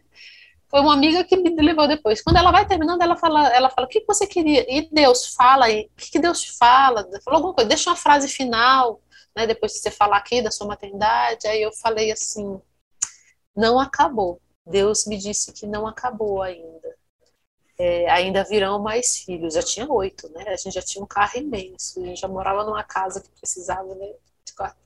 Não acabou. Deus, Deus me fala que ainda virão mais ainda. Né? Era uma profecia, porque dali a um ano eu estaria grávida, mais alguns meses, Bernardo chegando também. Né? Que aí o meu marido brinca, aí nós estávamos abertos à vida. Aí nós estávamos abertos, porque aí já tinha. Deus já tinha feito tudo, não precisava de mais nada. Mas, Senhor, se tu queres, é isso aqui. Né? É, eu, eu, tinha perdido duas crianças, os dois filhos que eu perdi, Francisco e Clara, foi uma gestação gemelar, foi antes ainda, mesmo de eu casar, mesmo antes do João, foi antes. Eu perdi dois, aí depois veio o João, né, é, é, Francisco e Clara estariam com 29 anos hoje, né, então no céu. Eu os batizei depois, quando eu tive consciência né, de que eram filhos de Deus, de que eu foi bem no início da faculdade. E aí os batizei, dei o nome de Francisca e Clara. E aí depois do Bernardo, que aí o Bernardo veio, nós quisemos ficar grávidos, como quisemos no Bernardo, porque às vezes as gestações a gente estava aberta à vida, acontecia. Né? A gente estava aberto, sabia que viriam os filhos. Mas do Bernardo nós quisemos mesmo, assim, não, agora a gente vai engravidar. Depois do Bernardo também. E aí foi quando eu perdi o Estevão, que foi uma gravidez que avançou mais do que a primeira, né? Eu cheguei a entrar no quarto mês de gravidez, então já feita barriga, já tudo. Um dia numa ecografia, o coraçãozinho dele não estava mais batendo. Né? E eu precisei fazer todo um procedimento muito dolorido. E ali eu faço contato com a perda de um filho muito autêntico. A primeira perda, eles eram muito pequenos. A segunda já era muito grande. E meu marido se colocou em oração e ele me disse: Amor, Deus falou que é, nosso filho não morreu, nosso filho se entregou em martírio por nossa família. E por isso nós vamos batizá-lo de Estevão. Ele deu a vida por nós. E aí me lembrei muito da, da situação de Santo Estevão, né? Sim. Que ele pregando, se deixa apedrejar, mas que morre perdoando, e a partir dele uma grande vocação nasce aos pés dele ali, que é São Paulo, né? Então, nosso filho, é, eu tenho certeza disso, que é, transformou a nossa família, santificou a nossa família. Esse tipo de perda, eu digo sempre para as mães, né? você perde um marido, você fica viúvo, você perde sua mãe ou seu pai, você fica órfão, mas uma mãe que perde um filho, essa dor não tem nome. Né? E não tem nome, porque ela é gigantesca. Ela, me compadeço muito, tenho muita misericórdia com as mulheres que perdem filhos ainda na gestação. Né? E ali nós temos o nome de Estevão, ao nosso, então era o nosso décimo, né, décimo segundo né, filho. E aí, um ano depois do Estevão, eu fico grávida de novo aos 45 anos de idade, quando nem meus médicos achavam mais que eu engravidaria aos 45 anos eu fico grávida. E, e, antes de eu engravidar, em oração, Deus falava assim com meu marido, numa oração do Beracá, meu marido falou assim: a gente estava instalado, nós morávamos numa casa, num bairro próximo. Era bem desafiador, porque a gente vinha a, a Brasília, era Guará, oito vezes no dia, era muito estressante. E a gente estava muito cansado disso. Eram muitas crianças com horários diferentes, escola, uma dinâmica enlouquecedora mesmo. E numa oração de Beracá, a importância de estar juntos como família em oração, sabe? Deus fala de uma maneira muito concreta. E Deus falou ao meu marido que era tempo de mudança e que nós mudaríamos de casa. E, e Rock proclamou tudo isso, que nós mudaríamos de casa, mas que, e, que com essa, nesse novo lugar Deus daria mais um filho e que ele seria o Benjamim, né, o décimo terceiro. E assim, eu olhei pro Rock, a proclamação, Bernardo ainda no colo, eu falei, meu filho, tá. Assim, o meu marido tem essa coisa muito. Deus fala com ele, ele fala. Ele vai lá e chega na pessoa. Tem histórias, parentes na vida do meu marido que ele passa uma irmã casada na comunidade, aí ele vem comigo, me dá uma Bíblia. Aí toca na irmã e fala assim: você vai ficar grávida. Aí a mulher olha para ele e o seu filho vai se chamar João. Ele falou isso com uma pessoa. Aí eu fico do lado assim. Gente, então eu entendi por que eu não engravidei ainda. Foi o Rock que não falou. É. Tu acredita que a pessoa chamou a gente do lado? Nós somos padrinhos do João hoje. Sim. Chamou a gente do lado. Eu peguei o teste de gravidez hoje. Eu estou grávida. E meu marido ainda não sabe. Não diga para ninguém, por favor. Isso aí você está me dizendo. Meu Deus. Aline e Carlos, queridos irmãos. Aí a Aline, naquele dia, conta pro Carlos, não sabia nem o sexo do menino, mas meu marido já tinha dito. Quando nasceu, quando ela rezou, eh, saiu a palavra lá de João Batista, seu nome é João. E eu falei, amor. Então, meu amor, meu amor tem dessas coisas, sabe? Então, quando ele falou essa palavra na oração, nós tomamos posse e viemos. Só que eu não, eu não lembrava do Antigo Testamento, que na gestação de, de Benjamim, não sei se vocês se lembram, e se vocês que estão nos ouvindo nos lembram, a mãe de, jo, de Benjamim é Raquel. E Raquel morre no parto de Benjamim. Tem esse pequeno detalhe nessa história que eu não me toquei dela, né? Desse, desse, dessa parte da história. Que de verdade, assim, eu acredito que esse, essa era o meu fim. Na, no, no, parto do Benjamin, a Elis também, como Raquel, partiria. Né? Foi a grande virada, mais uma virada da minha vida, dentre tantos marcos, né? A gravidez do João, eu falar para meus pais, depois o acolher e deixar-me ser amado e acolher uma vocação, depois os filhos, aos 45 anos, numa sexta cesárea, numa mesa de parto, ter uma hemorragia e ter a bexiga cortada, dilacerada, e ninguém perceber, e fechar e me mandar para casa, me mandar para o quarto, né? Uma bexiga dilacerada. Então, eu vivi essa situação há cinco anos atrás, que foi um dos maiores desafios também da minha vida, dentro da maternidade, né? Porque ali eu toquei, primeiro, uma experiência grandiosíssima, assim, de ser sustentada por Deus através dos irmãos, né? Através da, da vocação, através da minha família, através do meu esposo, né, que colou comigo no hospital, quando a gente descobriu que eu estava com a bexiga rompida. Meu quarto parecia um, um não sei, uma feira, porque veio padre de tudo quanto é gente, irmãos, formador, meu quarto era lotado, eu lembrei urrando de dor, tomando morfina, porque eu precisava esperar 24 horas para fazer uma nova cirurgia. Eu tinha acabado de fazer uma cirurgia de cesárea, não podia me reabordar de novo, então precisei esperar 24 horas. Essas 24 horas de intensa oração para que eu aguentasse a dor, sem conseguir amamentar o Benjamin ou fazer nada, tocá-lo. Então, o Benjamin também precisou ir para UTI, baixou muito o açúcar dele, a, a glicemia dele. E 24 horas depois do meu parto, eu passo pela segunda cirurgia de refazer a minha bexiga. Fechou, tudo bonitinho, volto para casa, fico alguns dias em casa, mas aí tem uma infecção urinária, que aí minha bexiga, que estava recém-refeita, entrou em colapso, ok? Foi uma uma infecção muito grande e que ela foi tomando todo o meu corpo, todo o meu, né, eu tive uma sepsemia. E é tão engraçado isso, porque eu estava em casa, assim, conversando. E uma irmã de comunidade, que é médica, né, veio me visitar, sou muito grata à vocação que Deus me deu, os irmãos maravilhosos que Ele me deu. Minha casa sempre foi uma casa aberta aos irmãos. E uma irmã veio me visitar e comentou com meu marido: a Elis está muito branca, Elis está amarela, isso não está certo, essa cor dela. Porque eu saí de uma cesárea, saí do então eu estava tendo perda de sangue, só que eu estava, na verdade, tendo uma hemorragia e, e, eu achava que era perda de sangue, já tinha tido um monte de cesárea. Né?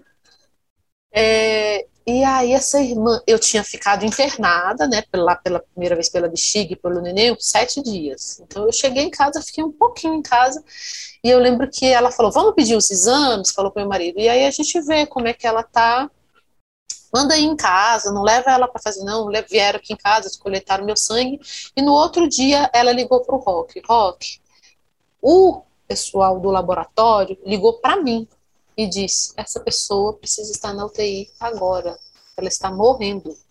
Foi assim que foi dito a ela. Ele disse que estava na rua, que ele parou o carro, ele esmurrava o carro. Ele, não, não, esmurrava. Eu não sabia, não. Só que ele chegou em casa, amor, todo tranquilo, pacificado, assim, sem dar nenhum vestígio de nada. Eu assim, meu bem, vamos no hospital só pra gente checar como é que você tá, eu tava com sonda, não sei o quê. Sério? Uma Glaucia pediu pra gente ir só pra ver uma Glaucia, é a doutora Glaucia, nossa querida irmã. E eu, tá bom, vou levar o neném, tá? Levei, tá, fui cantando, conversando com ele, e aí ele, vamos só passar para pegar a sua mãe, que aí enquanto a gente entra, ela segura, ele já sabia que eu ia pra ele já sabia de tudo, e ele foi um homem firme, assim, inteiro. Eu, minha filha, não conte comigo com essa interesse. Eu estaria despedaçada, urrando. E aí ele pegou minha mãe, não falou para ela também, porque conhece a pessoa, sabe? Filho de quem eu sou, ele sabe, não contou para ela, silencioso. Ele deixou mamãe no carro, ele nem me nem falou assim, se despede do neném, dá um beijo no neném. Não, uma naturalidade, dá um neném para sua mãe, a gente entra, se você precisar, você volta para amamentar. Eu entrei, Drica, já foi assim, cadeira de roda, me colocando não sei o que, aparelho. Então eu falei, gente, você precisa de três bolsas de sangue agora. Você precisa de uma transfusão agora, porque a situação tá muito ruim. Aí eu, ui, cai, veio, aí o mundo fez assim, né? Aí eu falei, eu quero me confessar. Primeira coisa que eu pedi, assim, eu quero me confessar. Aí chamou o padre, e aí eu, padre, fiz nada, padre, eu não tive tempo de, de ofertar a minha vida, eu não tive tempo de nada, de dar a Deus nada, eu não tive tempo. Padre, eu não fiz nada, eu não evangelizei, aí comecei, eu não evangelizei, eu não rezei, eu não, padre, minha filha, não, não sofra essa tentação a essa altura do campeonato. Não sofra essa tentação. E eu sei que aí ele, o padre me falou uma coisa muito, muito é, séria. Não sofra a tentação de de que Deus te abandonou ou de que de que você não foi não fez nada. Não sofra essa tentação aqui, porque é uma tentação muito grande.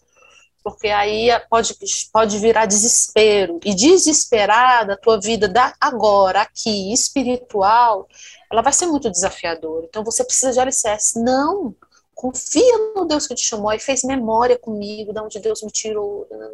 Não para que eu tivesse mérito, não era por mim, era para que eu confiasse no Deus que já tinha feito tanto na minha história, entendeu? Foi uma confissão tão bela, tão reconfortante, a, a enfermeira esperando de lado de fora com as bolsas de sangue, né? E eu confessando. Acordadíssima. Aí entra a enfermeira. Quando ela entra, que ela tá arrumando as coisas assim, ela olha para mim e fala: Elis Rock? Elis Rock, a mulher. Aí eu falei, gente, não sei quem é, não conheço, não sei quem é essa pessoa. Aí começou a chorar. Elis, meu casamento estava destruído. Eu fui num seminário de vida para casais e você pregou sobre o amor de Deus. Eu falo hoje, isso ainda me emociona. Você pregou do amor de Deus. Eu, eu, aquele seminário eu me separaria do meu marido. Nós tínhamos Nossa. um filho de nove anos. Eu me separaria. Foi a última chance. Eu disse: eu vou para esse seminário pra, só para dizer que eu tentei. Ela disse. É, então eu fui para o seminário só para dizer que eu tentei. Quando eu ouvi você falando do amor de Deus, que aí eu conto esse testemunho de quem eu era, ele disse que eu era, do que Deus fez, dos filhos. É isso aqui. O seminário de Bíblia para falar do amor de Deus, né? Vai entrando. Porque é muito amor, né? Aí, aí ela disse assim, ela saiu com vida, se aquela menina com aquela vida toda ali foi amada por Deus e disse sim, eu também vou dizer. E ali começou a participar do grupo, servir. Naquela época ela era núcleo de pastoreio de casais. O filho dela se engatou na comunidade como jovem, no campus, em tudo. Ela disse assim: a minha família é outra, o meu marido veio com alegria. Minha... E a mulher falando e, colocando o negócio, fazendo tudo lá. E eu assim: Deus não precisava me dar isso, sabe? Deus não precisava dizer que eu que eu fui instrumento na vida de algumas pessoas. Eu não tinha essa noção. Não, ali a gente esquece de tudo, porque parece a morte iminente está na sua frente. A gente esquece de tudo. E aí ela foi dizendo: Eu abri a vida, eu quero ter outra filha. Ela teve uma filha e colocou o nome de Esther. Olha que coisa mais linda. Né, que é o, é o nome de uma das minhas filhas também. E, e assim, eu falei, meu Deus, hoje ela já tem mais filhos, ela tem mais do que isso. A gente já se reencontrou, já chorou junto, já dei testemunho no grupo de oração dela, enfim, né? Então ali começa a minha saga, né? Porque eu tava ali estava com meu marido perto, padre, ainda estava né, na CRL, foi para lá, na época a Joyce, mas aí chega uma hora que o médico fala, então, agora você precisa ir para UTI intensivo, um, eu estava no CTI, na verdade, era um centro de tratamento intensivo, agora você precisa ir para UTI, só que lá você vai ficar sozinho. Drica, eu acho que eu não, não tinha ficado sozinha os últimos 20 anos da minha vida, eu não sabia o que era dormir sozinha, o que era estar num lugar sozinha. Eu, eu fui uma pessoa que entrou na vocação, eu tinha medo de escuro. Eu vim perder medo de escuro casada, com filho pequeno, que eu não podia acender a luz para não acordar o menino. Que aí eu rezando e fui curada mesmo, né? Uma intervenção divina em vários medos, mas o estar só, eu nunca tinha ficado. E aí eu olhei para o rock com aquele olhar de desespero. Aí ele pegou na minha mão e falou assim: amor, deixaram ele ir até a UTI comigo, ele entrou. Falou, amor, você nunca vai estar sozinha. Você nunca vai estar sozinha. Você não é uma pessoa só. Você é uma consagrada. Você não é uma pessoa só. Eu já tinha promessas definitivas, né, no carisma. E naquela noite ele conversou. No outro dia de manhã ele estava na equipe médica e ele conversou. Aí a gente arrumou uma psicóloga, veio junto, que é uma pessoa muito querida, amiga, e ela conversou com a equipe médica e falou assim: se ela ficar sozinha, ela vai ter depressão pós-parto. Ela acabou de sair de um parto. E aí, numa exceção, deixaram que o Rock ficasse um dia comigo na UTI uma UTI que não era para ter pessoas além né, dos dois. Então ele não se cansava, sabe? E nisso, o que, que eu experimentei? Eu falava, Rock, mas nossos filhos, eles têm uma escala de irmãos da aliança e da comunidade de vida na nossa casa, a cada duas horas. Tem uma escala de adoração dos vocacionados diante do Santíssimo, com mais gente, que vai gente do seu trabalho, vai gente da vocação, a nossa adoração perpétua tem os seus lá suas é, intenções, mas você é uma intenção específica de grupo do WhatsApp, inclusive eu menino tem grupo do WhatsApp para mim de, de vocacionados. Drica, e foi, e foi, tão assim, porque todo mundo pergunta, Elis, em algum momento você foi sedada, você foi precisou ser entubada? Hora nenhuma. Os médicos ficavam impressionados da consciência que eu tinha isso é bom, por um lado, porque eles podiam me monitorar melhor, mas isso é super desafiador, porque eu ouvia tudo, eu via tudo, eu senti tudo, todas as dores, tudo que falava, de dias de chegar médico e falar assim, ó, hoje a gente não tem mais o que fazer. Alguém pode explicar para o marido dela, procurar funerária, e não sei o quê, e meu marido foi orientado em determinado momento a procurar funerária, porque não tinha mais o que fazer. Mas eu nunca fui tão acessível. O Rock chegava todo dia e lia para mim, não sei se vai dar para ver, fica ao contrário, né? Santa Giana. É a, Giana, é a biografia de Giana Beretta Mola, que é a minha santa de devoção. Santa Giana faleceu num parto, né? E, e, era muito forte. Ouvir os relatos dela, falando para o marido dela, né? Primeiro que me chama a atenção o relacionamento dela com o marido, né? Você é casado, eu sou casada, pessoas casadas vão nos ouvir. Às vezes a gente perde um pouco da paciência com o marido, né, por algumas coisas e fala algumas coisas dele ou para ele. Ela é uma mulher que só tinha palavras amorosas do marido. Todas as cartas dela por ele, eu ficar, enfim, é, é, são só palavras de gratidão, de amor, de reconhecimento do homem que ele é. E eu ficava impressionada com essa mulher. Né? Eu conheci Giana mais profundamente na minha internação, porque todo dia a gente leu praticamente o livro dela nesse tempo. Né? O Rock lia as cartas dela, o jeito que ela se posicionava para Deus. Eu falava, meu Deus do céu, eu quero isso. E eu ansiava aquela santidade. Né? Santa Giana foi minha amiga de internação. E eu recebia irmãos de outros países mandavam áudio para o Rock Rock. Nós rezamos aqui na missão do Chile e Deus disse que eles não vai dessa vez, mas que é uma, uma intervenção divina, que Deus não vai enviá-la, que Deus está mudando o curso da história pela força da intercessão.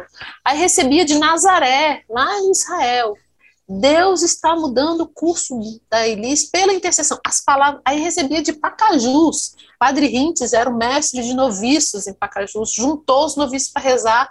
Deus disse a mesma coisa. As três eu falei, então, querido, aqui não é o meu filho. Não é. E comecei a, a. Bom, se eu não vou morrer, alguma coisa eu tenho que fazer aqui comecei a ouvir a ser psicóloga das enfermeiras e das técnicas de enfermagem, sabe? Elas chegavam mais irritadas, mas o que eu ouvi hoje? Ah, meu marido, meu filho, ah, não que. Aí eu começava a conversar, a usar da minha profissão ali, sabe? E virar o jogo. Não era uma coisa simples, intencional, mas eu falei assim, oh, eu vou passar por essa. Você já disse e eu confio. Eu confio. E eu confiei, de verdade assim, a partir daquele ponto, quando eu vi a minha comunidade rezando e as palavras de pontos diferentes chegando dizendo a mesma coisa, eu falei, não vou morrer, não vou morrer. Passei por mais quatro reabordagens, quatro cirurgias lá dentro, né? A última, meus órgãos foram retirados para limpar, porque eu estava tendo uma, é, uma infecção muito grave. E e eu me lembro da última, meu, meu marido tinha contado para mim que, que nosso saudoso Dom Falcão tinha tido uma experiência com o Padre Pio, quando ele estava internado, há muitos anos atrás, mais de 20, que ele conheceu São Padre Pio por essa intervenção. Ele estava fazendo um procedimento do rim, era muito grave, ele já era de idade, devia ter seus 69, 70 anos, e ele e falaram para ele, ó, oh, tem um padre fazendo milagre lá na Itália. Aí deram para ele uma estampa, alguma coisa, e, e falava que São Padre Pio deixa um cheiro de rosas no ambiente quando ele vai dar uma graça. E, e aí o, o Dom Falcão fala esse relato, né? Falou esse relato em algum lugar que meu marido trouxe impresso. E aí eu falei, eu quero essa experiência. Eu ia passar pela cirurgia mais grave que eu teria que fazer, a maior. E eu falei, São Padre Pio, eu não sou sua devota. Não rezo por senhor. Não te conheço muito bem. Mas a minha sogra te conhece. Ela é assim com o senhor, pegando carona na oração alheia, né? Na devoção alheia. Né? Minha sogra é assim com o senhor. Então, me ajuda. Nesse dia entrou uma enfermeira, trocou o plantão, uma técnica de enfermagem, na verdade, que era muito durona, muito brava, mexia comigo assim, que me machucava, eu morria de medo dela. Eu tentava ser agradável, assim, não, não, era muito fechada. Nesse dia, ela entrou, deu uma gargalhada, falou, gente, agora é o fim da picada, derramaram perfume de rosa no quarto da menina. Era o que faltava. Tá sentindo esse cheiro de rosa? Eu falei, não. Mas na experiência de Dom Falcão, as outras pessoas sentem o cheiro da presença de São Padre Pio, mas o doente não. Eu falei, não, mas aí eu tive certeza que São Padre Pio estava comigo. E fui para a cirurgia, batendo papo, cantarolando, conversando. Quando eu cheguei na cirurgia, uma, uma, me virou e eu posso fazer uma pergunta? Eu falei, pode. É verdade que você tem 13 filhos? Eu falei, é. E começamos a bater papo, eu com um anestesista, bater papo sobre filhos, sobre não sei o quê, aproveitei para evangelizar, ele só tinha um, não, falei, falei, ele falou, olha, eu vou começar com a minha esposa, porque se você teve 13, mulher, a gente pode ter mais um, Pô, como não? Eu vejo muito essa missão, sabe, Drica? De acordar as pessoas para isso, para a quantidade de filhos. Eu saí da cirurgia acordado, cantarolando entrei, cantarolando saí. Quando eu cheguei na minha baia, tinha um monte de gente, um monte de aparelho ligado. Eles estavam esperando que eu viesse entubada ou tendo alguma coisa, e eu dizia o nome de cada enfermeiro, que eu sabia o nome de cada um deles. Eu falei, Elisângela, a gente esperava tudo, menos te receber desse jeito, assim, uma graça sobrenatural eu experimentei ali. Ali eu ainda fiquei mais uns 15 dias, passei minha semana santa, primeira semana santa que eu passei longe da igreja, esperando em Deus ser é, sair de lá na, no domingo da ressurreição.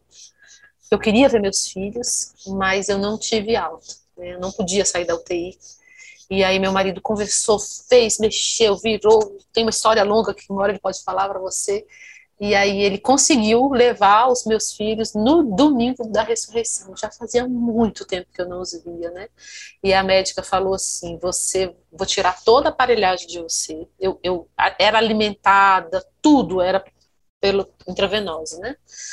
Vou tirar toda a aparelhagem de você. Você vai ter alguns minutos. Quando a fisioterapeuta te levantar, te pegar, você vai passar por um corredor e eles vão ficar sentados num banco tipo arquibancadazinha. Então você vai passar. E é, mãe, é assim, ó, é um tchauzinho de longe, tá? Tá, beleza, mas eu vou poder ver. Vou. Aí foi muito engraçado. Eu saio, quando eu saio, que eu tô caminhando assim, que eu olho para trás, um grupo de médicos, de enfermeiros, todo mundo vindo atrás porque queria ver aquela cena, sabe? E aí, quando, eu, quando ela abriu a porta, assim, a fisioterapeuta, para eu caminhar na frente, uma das minhas filhas já pulou em cima de mim. A Miriam veio com tudo e pá, me agarrou. Quando ela agarrou, minha filha, foi uhul, todo mundo. Meu Deus do céu, eu, eu toquei o céu naquela hora. Nossa Senhora, que saudade, que amor, que é meu lugar, é minha missão, é nesse abraço aqui que eu quero ficar. Meu marido veio, foi, foi tão emocionante, foi, foi minutos não podia ser muita coisa. Foi minutos, não podia falar, só dava tempo de abraçar e de parecer bem. O único que não estava era o Benjamin, porque era recém-nascido, né? Tava, tava com a minha sogra, minha mãe as irmãs da comunidade que se revezaram. Muitas pessoas passaram pela minha casa. Meu Deus, como eu sou grata a cada uma delas. A você, que foi ficar comigo no hospital também, né? A gente fez escala, então, para o meu marido poder descansar, as irmãos da comunidade indo ficar comigo no quarto, a Drica foi uma delas. No, acho que era um dia antes da sua consagração, né? Que você ia receber o sinal. Acho que era isso. Era você ou o Rock que recebeu o sinal? Não, é você que recebeu o sinal, porque o Rock era segundo, foi 2017 que você eu, consagrou? Lembra? Eu me consagrei. 2017. Em 2017, meu Deus, será? não, foi antes. Eu já, eu já, eu já tinha sinal. Eu me consagrei em 2016. Não. É, foi 2016 mesmo. Você tá com a minha memória melhor que a minha. Eu lembro que você não tava com sinal deitada lá comigo. Deitada comigo, você não tava com sinal. Você, você... Um, um, fato assim muito marcante foi porque é, você já estava no quarto e aí Sim, foi a primeira vez que as crianças vieram no quarto te ah, ver. Ah, você estava. Sim, é. sim, sim. Aí no quarto já tinha, podia abraçar mais, já Sim. podia, né? Já estava melhor, ainda fiquei ali mais uma semana e foi na misericórdia, na festa da misericórdia que eu recebi alta e voltei para casa.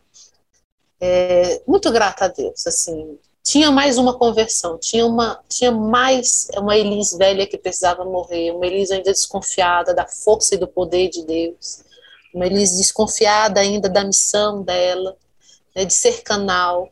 Não, as coisas não param em mim, as coisas me atravessam mesmo. É, essa semana eu conversava com um irmão da comunidade que está em outro país e ele disse: Elise, assim, Deus fez na minha vida, mas a vocação entrou na nossa família, ele é da minha família, né, primo do meu marido. A vocação entrou na minha família pelo seu sim. Foi no dia que você disse sim a Deus, conheceu a comunidade Shalom, aí começou a namorar meu primo, Aí meu primo chama a gente para começar a viver. Claro que foi Deus o tempo todo, mas passou pelo teu sim. Pus a mão na cabeça e falei, hum, é tão forte isso, porque você, a gente se sabe muito pequeno, muito insuficiente, né? Muito incapaz, mas de saber, caraca, Deus, então o seu sim hoje, Drica, o sim de quem está ouvindo, tem uma repercussão para frente que a gente não sabe perceber o tamanho, sabe? O teu sim hoje na missão de ir-se embora para outro país tem uma repercussão que a gente não sabe tocar. Né? Eu não fazia ideia quando eu disse lá atrás, né? quando eu naquela cadeirinha de paróquia disse eu vou nessa viagem aí porque eu vou dar tudo. Não quero ser igual esse jovenzinho não, que não deu não. Eu quero dar tudo. Sim, meu Deus. Como, como, isso é forte. Eu, eu tava tentando me lembrar aqui, eu me consagrei em 2016 e provavelmente eu ia renovar meu. meu é. Minha primeira, primeira vez que eu ia renovar minha consagração. Mas. Né, no começo eu falei que eu ia dizer um testemunho assim pessoal em relação à, à vida da sua família e que de fato, né, mais, mais de uma vez cruzou o meu caminho e com certeza esse sim lá atrás, ele reverberou na missão inteira, né? Você foi a primeira né, a, acolher a vocação aqui em Brasília, então com certeza reverbera na vida de todos os irmãos aqui. Mas não só isso, né? Eu venho de uma família muito numerosa. Eu tenho seis irmãos, é, sete, né? Um no céu. E para mim, uma família grande era o sinônimo do caos, assim. não tinha como dar certo, porque eu tinha assistido não dar certo. Não, não pelo fato de meus pais se amavam muito, assim, né? Não era por isso. E eu era mais nova de todos, então é como se eu, se eu é, assistisse do lugar mais privilegiado, tudo dando errado, mais ou menos, né? E, e logo que, que eu, assim, um ano e pouco depois que eu conheci a comunidade, na verdade eu já conhecia dois, dois anos antes disso, mas que eu comecei a. Eu fiz meu seminário de vida, comecei a entrar no grupo de oração, né? É, um ano e pouquinho depois, meu pai faleceu. E, e assim, conhecendo um pouco tanto da, da sua história também, a história do Tavito, que é um outro casal, né? O Tavito e a que também é um outro casal que tem muitos filhos, mas especialmente a sua família, porque assim como a minha família, tinham filhos de casamentos diferentes. Né? Então, meu pai ele tinha quatro filhos do primeiro casamento, minha mãe tinha um filho do primeiro casamento, e juntos eles tiveram mais três. E isso era uma confusão, assim, uma confusão, porque um tinha ciúme do outro, porque não sei o quê, e a minha casa, assim, chegou ao ponto, né, de um dos meus irmãos já ter batido na minha mãe, assim, né, e uma situação complicada mesmo, né, e até hoje, assim, a gente passa pelas tribulações, né? Mas ao mesmo tempo eu vejo a mão de Deus que vai reconstruindo a minha história, assim. E olhar para a sua família me deu uma esperança, assim, né? De, primeiro, de. Teve um período muito grande que eu não me via me casando, porque a referência mais próxima de de família que eu tinha era uma família completamente desestruturada e meu Deus filhos né eu, eu não queria né assim que que assim como eu tivesse experiência né que eu tivesse filhos e eu tivesse que ser responsável é, por um trauma, assim, sei lá, entendeu? E olha que, me, que eu nem fiquei tão traumatizada, assim, porque eu vi o amor dos meus pais, eu acho que isso foi um grande consolo também, meio a, a tudo, né? Mas, meu Deus, constituir uma família era uma coisa muito distante, né? E, e eu fui revendo, a, a retomando a, a beleza mesmo, né? De olhar para o matrimônio, né? E, e olhar para a vida, tanto a sua vida. É, quanto a vida do rock, né? E com histórias até meio parecidas, né? Eu também tive uma, uma, uma história de conversão que saiu de uma vida muito louca, né? Para é, Deus que me pedia a castidade primeiro, e aí depois ele foi pedindo outros passos, né? E, meu Deus, como, como foi importante, sabe, tocar na vida de vocês. E às vezes eu era um espectador, eu nem era a pessoa mais próxima, né? Mas eu era espectadora, que eu via vocês chegando no Shalom, assim, e um cuidando do outro, e uma experiência que eu não consegui viver com os meus irmãos, né? Mas aí eu fui entendendo, meu Deus, é, é porque faltou a Deus na minha casa, né? Faltou a, a, a esse que de fato ordena to, todas as coisas, né? Que, que pode mudar o curso da história, né? E, e aí eu fui vendo isso acontecer depois, graças a Deus, na minha família também, né? E, e como como foi bom assim ter experimentado, sabe, do testemunho de vocês. Então, é, a, o tema, né, é filhos e missão, e, e, a gente falou muito sobre filhos e também sobre um pouco sobre essa missão que Deus foi dando, né, de através da sua família também poder convidar outras pessoas, né, a se abrirem à vida, a se abrirem à maternidade, mas especificamente, né, na minha história, eu posso testemunhar que vocês me abriram o um matrimônio, assim, concretamente, né, eu não, não, tenho medo de quantos filhos Deus quer me dar, né, ele ainda não me deu nenhum em dois anos de casado, mas é, só a possibilidade, né, de, uh, quando eu conheci o Gota seis anos antes de eu me casar, né, e a gente namorou quatro anos uh, antes de casar. É, mas eu consegui olhar para ele, né, e dizer realmente que eu estava apaixonada e que eu queria constituir uma família. Isso para mim era uma loucura, né? E foi uma loucura que ela passou pela vida de vocês. então, muito obrigada mesmo, né, pela generosidade, assim, e por. É, e eu acho, assim, que ao longo dos anos, né? Eu, eu toquei na sua humanidade também, né? Tive com você doente, né? E eu acho que você sempre foi uma irmã muito livre para falar sobre as suas dificuldades. Isso também foi muito importante para mim, assim, né? De, de saber que não é tudo perfeitinho, né? Porque Deus quer e é tudo perfeito, não. Ou não é mesmo. Mas que os, os, os desafios, eles sempre existiram, né? Mas com a graça de Deus, eles foram sendo eles foram superados e na verdade até eu fui sendo muito surpreendida pela providência de Deus também, né? Então, bendito seja Deus pela sua vida. Eu, pre eu precisava, né? é, contar, eu, eu acho que talvez eu já tenha até falado assim para o Rock, para você por alto, né? Talvez não, não com detalhes, né? Mas é, eu realmente sou muito grata, muito obrigada, né? Obrigada mesmo pela sua vida. Minha câmera deu um pequeno problema aqui, mas é normal. Ela vai voltar em 3, 2, 1. Ah, agora é uma câmera diferente. mas é isso, Elis. Muito obrigada mesmo, né? E aí eu queria, assim, antes da gente ir caminhando, né, para o final, eu queria te pedir é, para falar um pouco sobre essa missão, assim, né? É, tanto na dimensão dos frutos, né, que você já pôde contemplar dessa missão pessoal aí dentro dessa.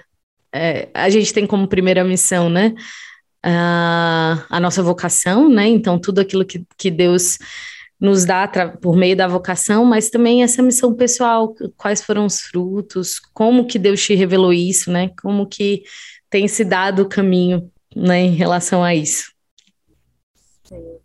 eu confesso que é aquilo, né? Deus que veio, eu, que os meus planos foram todos colocados mesmo, não que não me saciariam, não me trariam, a, não me colocariam no caminho de santidade, né? Que era a vida profissional intensa ali de né, mestrado, doutorado.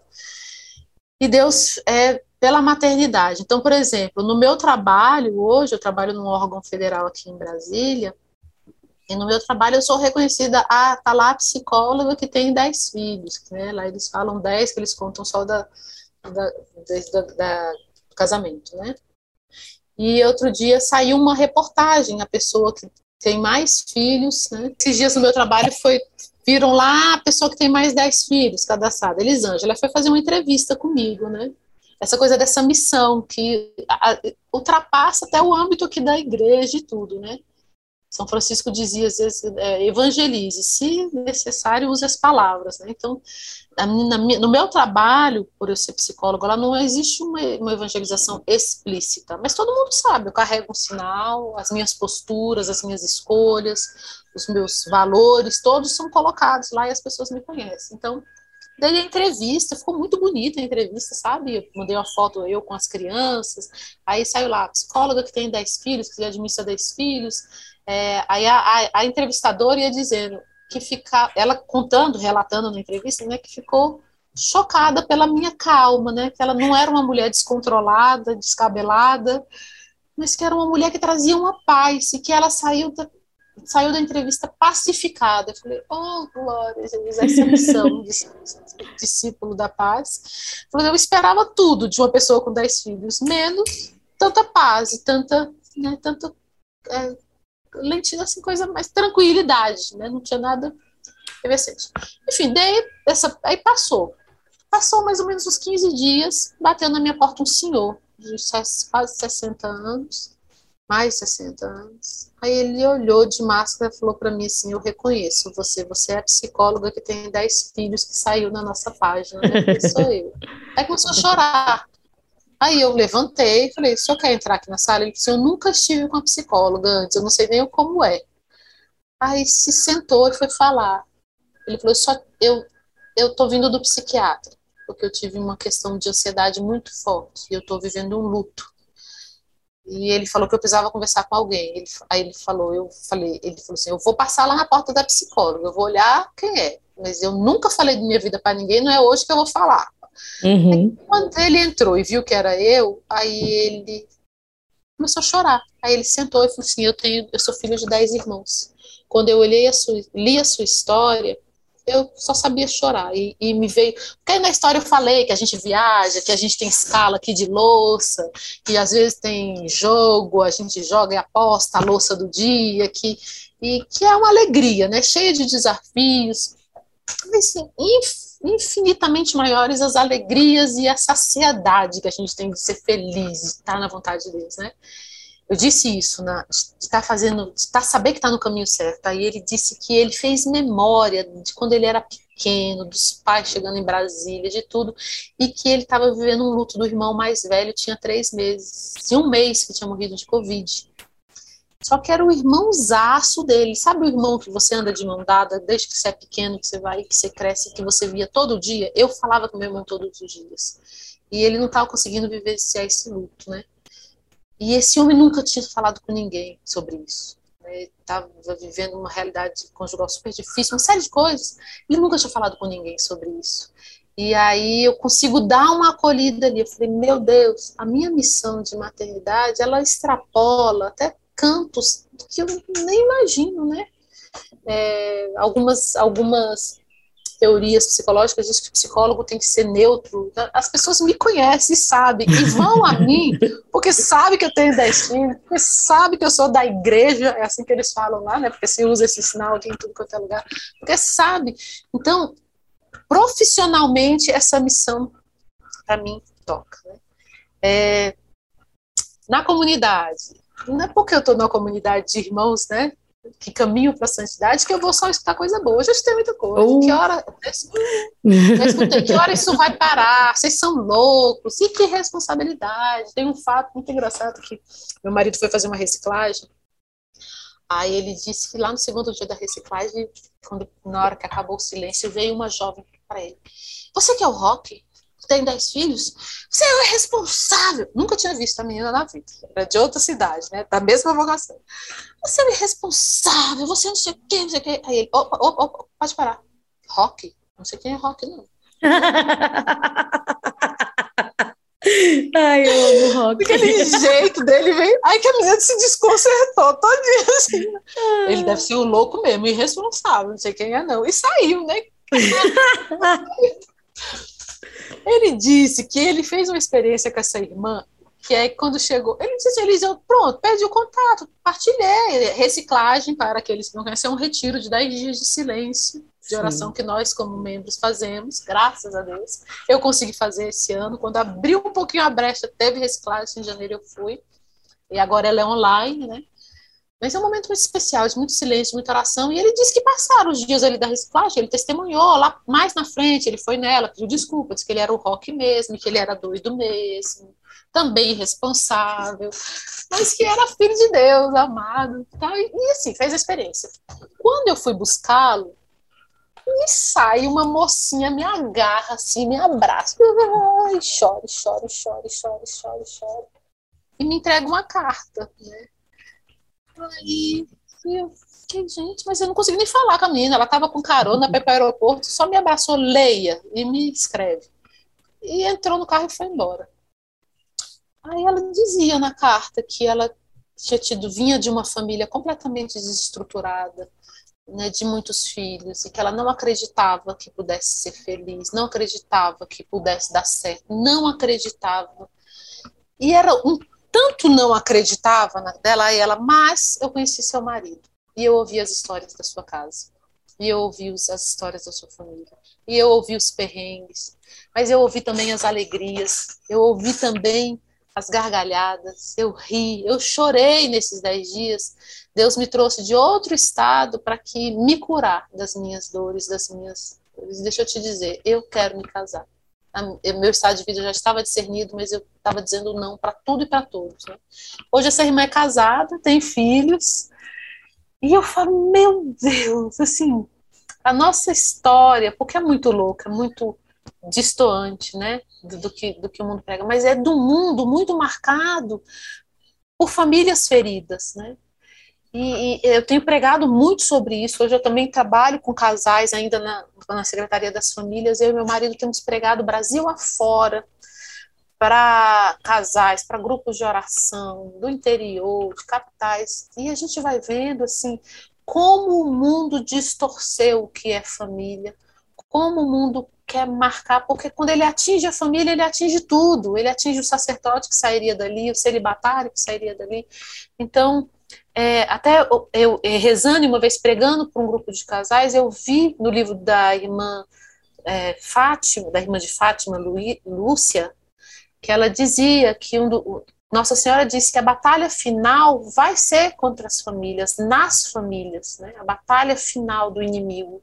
Nós estamos experimentando isso quando um mundo que sucumbe ao prazer, sucumbe a uma idolatria do prazer, a ideologia de gênero que é uma doença, é um, uma assim, é algo tão errado, tão errado, teoricamente, metafisicamente, de todas as formas, ela é tão errada, mas que as pessoas engolem e acolhem, não, não, não independe do meu sexo, independe a minha, o fator biológico, eu sou, eu escolho o que eu vou ser. Gente, é tão errado, é tão tão fora da ordem lógica. É, é, é, assim, tem um profissional que eu acompanho que ele diz que é uma aberração contra a nossa inteligência, a ideologia de gênero, se a gente estudar um pouco, minimamente.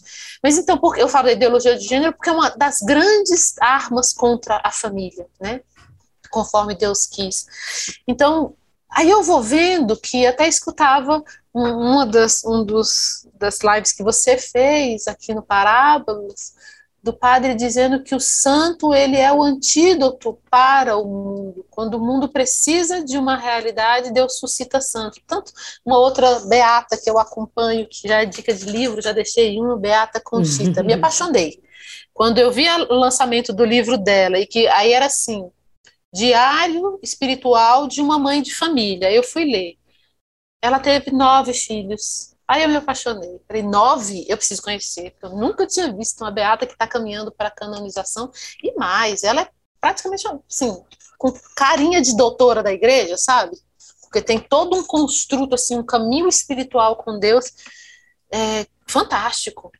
E aí eu falei, meu Deus do céu, que, que obra é essa que o Senhor realiza através de nós, né? Através da minha família, através enfim, né, as pessoas são tocadas focadas no meu trabalho fora.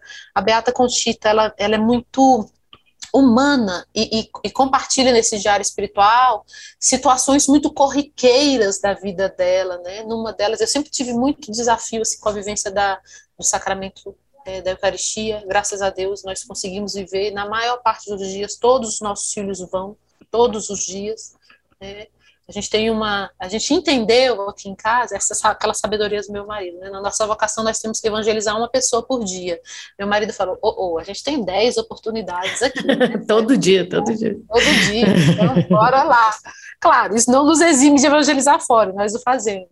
Mas então a missa é o mínimo, né? De não ir para a missa sozinho, nem eu só, nem ele só, levar um pedaço com a gente, uma galera com a gente. E aí, é, nessas experiências, eu ia contar alguma coisa da missa, peraí. Ah, Beata. Beata. E eu tinha, Jesus, às vezes eu tô cuidando das coisas da casa aqui, como é que eu vou pra missa? Beata, Conchita, fez o marido dela comprar uma casa de frente de uma igreja, de frente.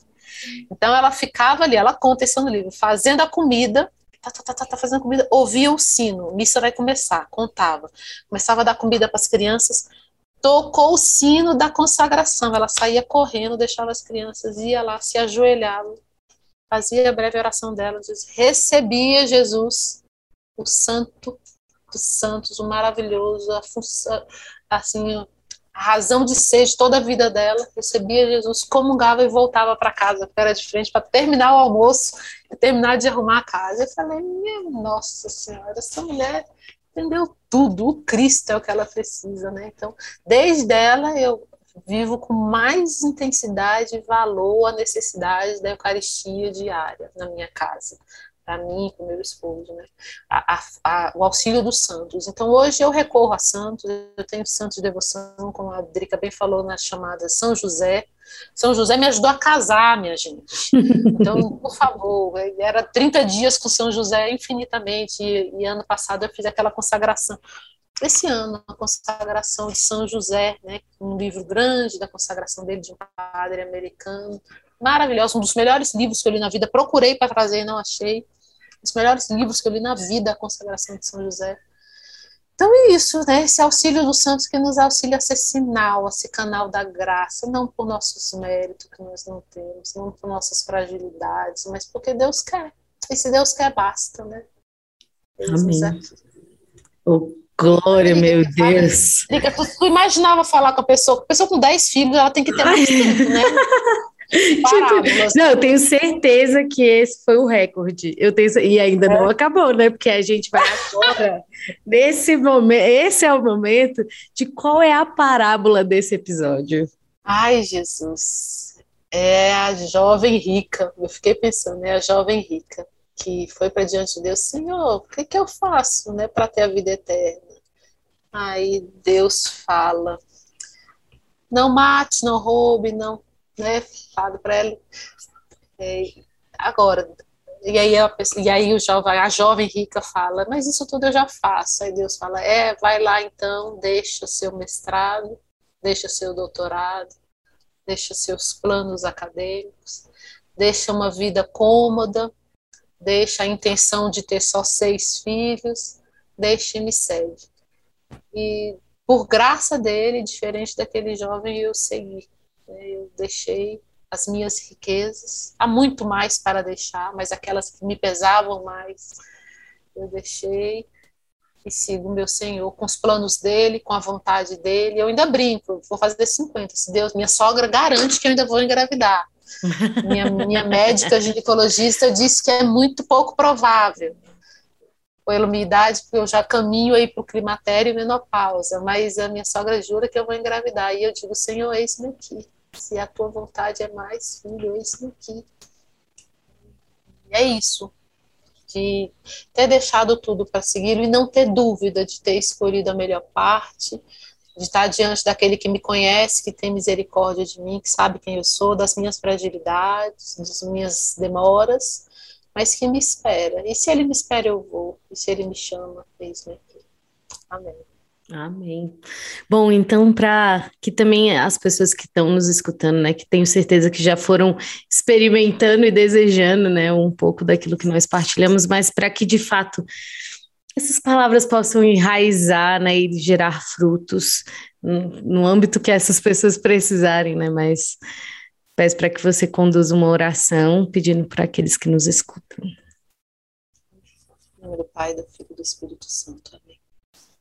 Senhor, eu te apresento cada pessoa que, que está assistindo, que assistirá essa, essa parábolas, que o Senhor toque o coração, Senhor. Transforme, Jesus, toda a experiência vivida em família, todos os medos acerca do estado de vida do matrimônio, todos os medos acerca da vivência da maternidade, Senhor, as mulheres hoje toca, Jesus. Transforma em ti, Senhor transforma por teu amor, Jesus. Tu sabes o que cada um necessita, o que cada uma delas precisa, Jesus. Cada filho que assistir esta parábolas também, Senhor. Cada reconciliação necessária a ser feita com mães, com pais, cada reconciliação necessária a ser feita com a sua história pessoal, Jesus que o Senhor promova pela força do teu Espírito Santo, que tudo pode fazer, que tudo pode mudar, que tudo realize. Toca cada coração, Senhor, e transforma. Porque nós só teremos um mundo novo se nós tivermos famílias novas, Senhor. Cada jovem hoje amedrontado por ter, querer ter uma família e ter medo restaura, dissipa todo medo, Senhor, e auxilia nesse caminho que é de santidade, que é desafiador, mas que é cheio de bênçãos, Senhor, que é cheio da tua força, que é cheio da tua presença, Senhor. Cada jovem, Senhor, no estado de vida. Deus que, de forma muito concreta, quer renovar a esperança de muitos jovens que desacreditavam no matrimônio. Hoje o Senhor os cura, os toca, os reveste de uma graça e de uma força sobrenatural. E por isso eu te agradeço, Senhor. Muito obrigada. Muito obrigada àquela que tudo, que, que no seu sim, todas as coisas se fizeram, aconteceram, que Deus contou com ela e que ela generosamente se ofereceu, porque a Deus nada é impossível. A Ti, Maria, eu consagro cada jovem, cada vida que será tocada, pedindo seu auxílio no caminho de decisão de cada um deles, porque o amor é decisão diária e é compromisso. Sede em meu favor, Virgem soberana, livrai-me do inimigo com o vosso valor. Glória seja ao Pai, ao Filho e ao amor também, que é um só Deus, em pessoas três, agora e sempre, sem fim. Amém. Amém. Bom, chegando no fim, né? Mas ainda não no fim. é, qual livro, além desse que você já indicou, mas qual livro você quer indicar para nós? Ah, eu vou indicar a Santa Giana, tem cartas dela, tem, tem livros maravilhosos dela. Esse aqui é da Juliana Pelucchi, uhum. é Uma Vida pela Vida, é a biografia dela, é uma das melhores. Se eu tiver acesso, é um livro rápido de ler, a gente devora, maravilhoso. O Diário Espiritual de uma Mãe de Família, uhum. né, preparado por um frade muito bom, é o Marie Michel, Filipon e a consagração a São José. Esse, para mim, assim, é o livro dos livros que eu vou achar aqui o nome dele. Consagração a São José é um livro que a comunidade católica Shalom é, tem feito cursos sobre esse livro, ajudado as pessoas, chama Consagração a São José, do padre Donald H. Calloway, Calloway, Consagração são José, As Glórias de Nosso Pai Espiritual, ele tem essa capa. Uhum. Esse, para mim, foi o melhor livro da vida. Foi a maior experiência que eu fiz com São José da vida, assim, maravilhoso. Leiam, consagrem-se a ele. Ótima indicação. E para finalizar, agora sim, é, por favor, quem você quer escutar aqui no Parábolas? Silvio Roque de Oliveira Júnior. Nossa, ok, ok, já. Assim, eu queria dizer vários nomes, eu queria dizer várias pessoas, mas não conhecer essa pessoa pela qual eu sou deslumbrada, um homem generosíssimo, sábio, assim, é, e amigo de Deus, e amigo Sim. de São José, né? Ele e São José são assim. Eu tinha pedido a São José que eu queria um amigo dele, um chegado dele, e ele me deu um amigão. Silvio Roque. Acho que era bom. Eu pensei até no casal, sabe? Mas eu nunca vi parábolas com dois. Assim, um casal de noivos, um casal de namorados. Casal uhum. de noivos, eu sugeriria, até por essa pegada aí de caminho. A gente ainda está no ano da Amores Letícia, ela ainda vai até ano que vem, junho. Ano que vem tem o Encontro Mundial das Famílias com o Papa em Roma. Então, um casal de noivos. Sim. É Abraão e Teresa, de Roma hum. e Avião. Aí um casal de namorados, Thaís e João. Ah. um casal casado, Elise e Rock, mas aí eu já vim, aí chama só o Rock, mas aí você traz a Tati e o Felipe. Entendi. Pronto. Entendeu? Entendeu? Amei, amei as indicações, inclusive. Muito boas. E, e, tirando a Tati e o Felipe, tudo em família, né? Mas como a Tati e o Felipe também são do mesmo carisma, então é a mesma família, todo mundo da mesma família. Sim, sim. Ai, meu Deus, nem a bateria, duas baterias dessa câmera, nem, nem a bateria aguentou essa partilha, Ai, entendeu? Deus, e foi, eu não tenho nem palavras para agradecer uma mãe de 10 filhos que parou durante, sei lá, mais que duas horas três horas para ficar aqui conversando, né? Batendo esse papo. Então, muito obrigada pela sua disposição, muito obrigada pela sua partilha, né? Já, já, já que me revelei, né? Já me declarei por todo o meu amor, né? Então, mas realmente muito obrigada pela sua vida, pela sua generosidade, a sua família, ela não, ela pode ficar muda, né? Assim, de fato, as palavras de São Francisco é, se fazem verdade, né?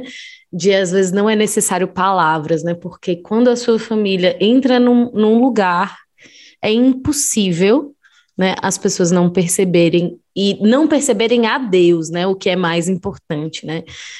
De fato, é, é muito belo. Então, muito obrigada pela sua vida, muito obrigada pela sua generosidade. Obrigado que mesmo diante da, do, do quase não, né, você sempre dizer sim a Deus, né? Muito obrigada. Você é demais. Ai, foi incrível. Eu vou te, eu vou te visitar na Irlanda. Eu vou te visitar na Irlanda. Yes, tá bom, tá bom. Tenho certeza que vai evangelizar meus irlandeses. Vai ter um monte de família ruiva assim evangelizada. Amém, Senhor. Amém, amém. Então, se você ainda não deixou o seu like aqui, eu, eu não sei o que, que você está fazendo, né? Então, por favor, deixa seu like, compartilha, compartilha com todos que você conhece que precisam realmente ouvir um testemunho de uma família, né, que busca a Deus com autenticidade, né, e que precisa de uma cura, né, na, na sua história familiar, manda esse link para ele. Eu tenho certeza que Deus vai surpreendê-lo. E é isso, até o próximo Parábolas. Deus abençoe.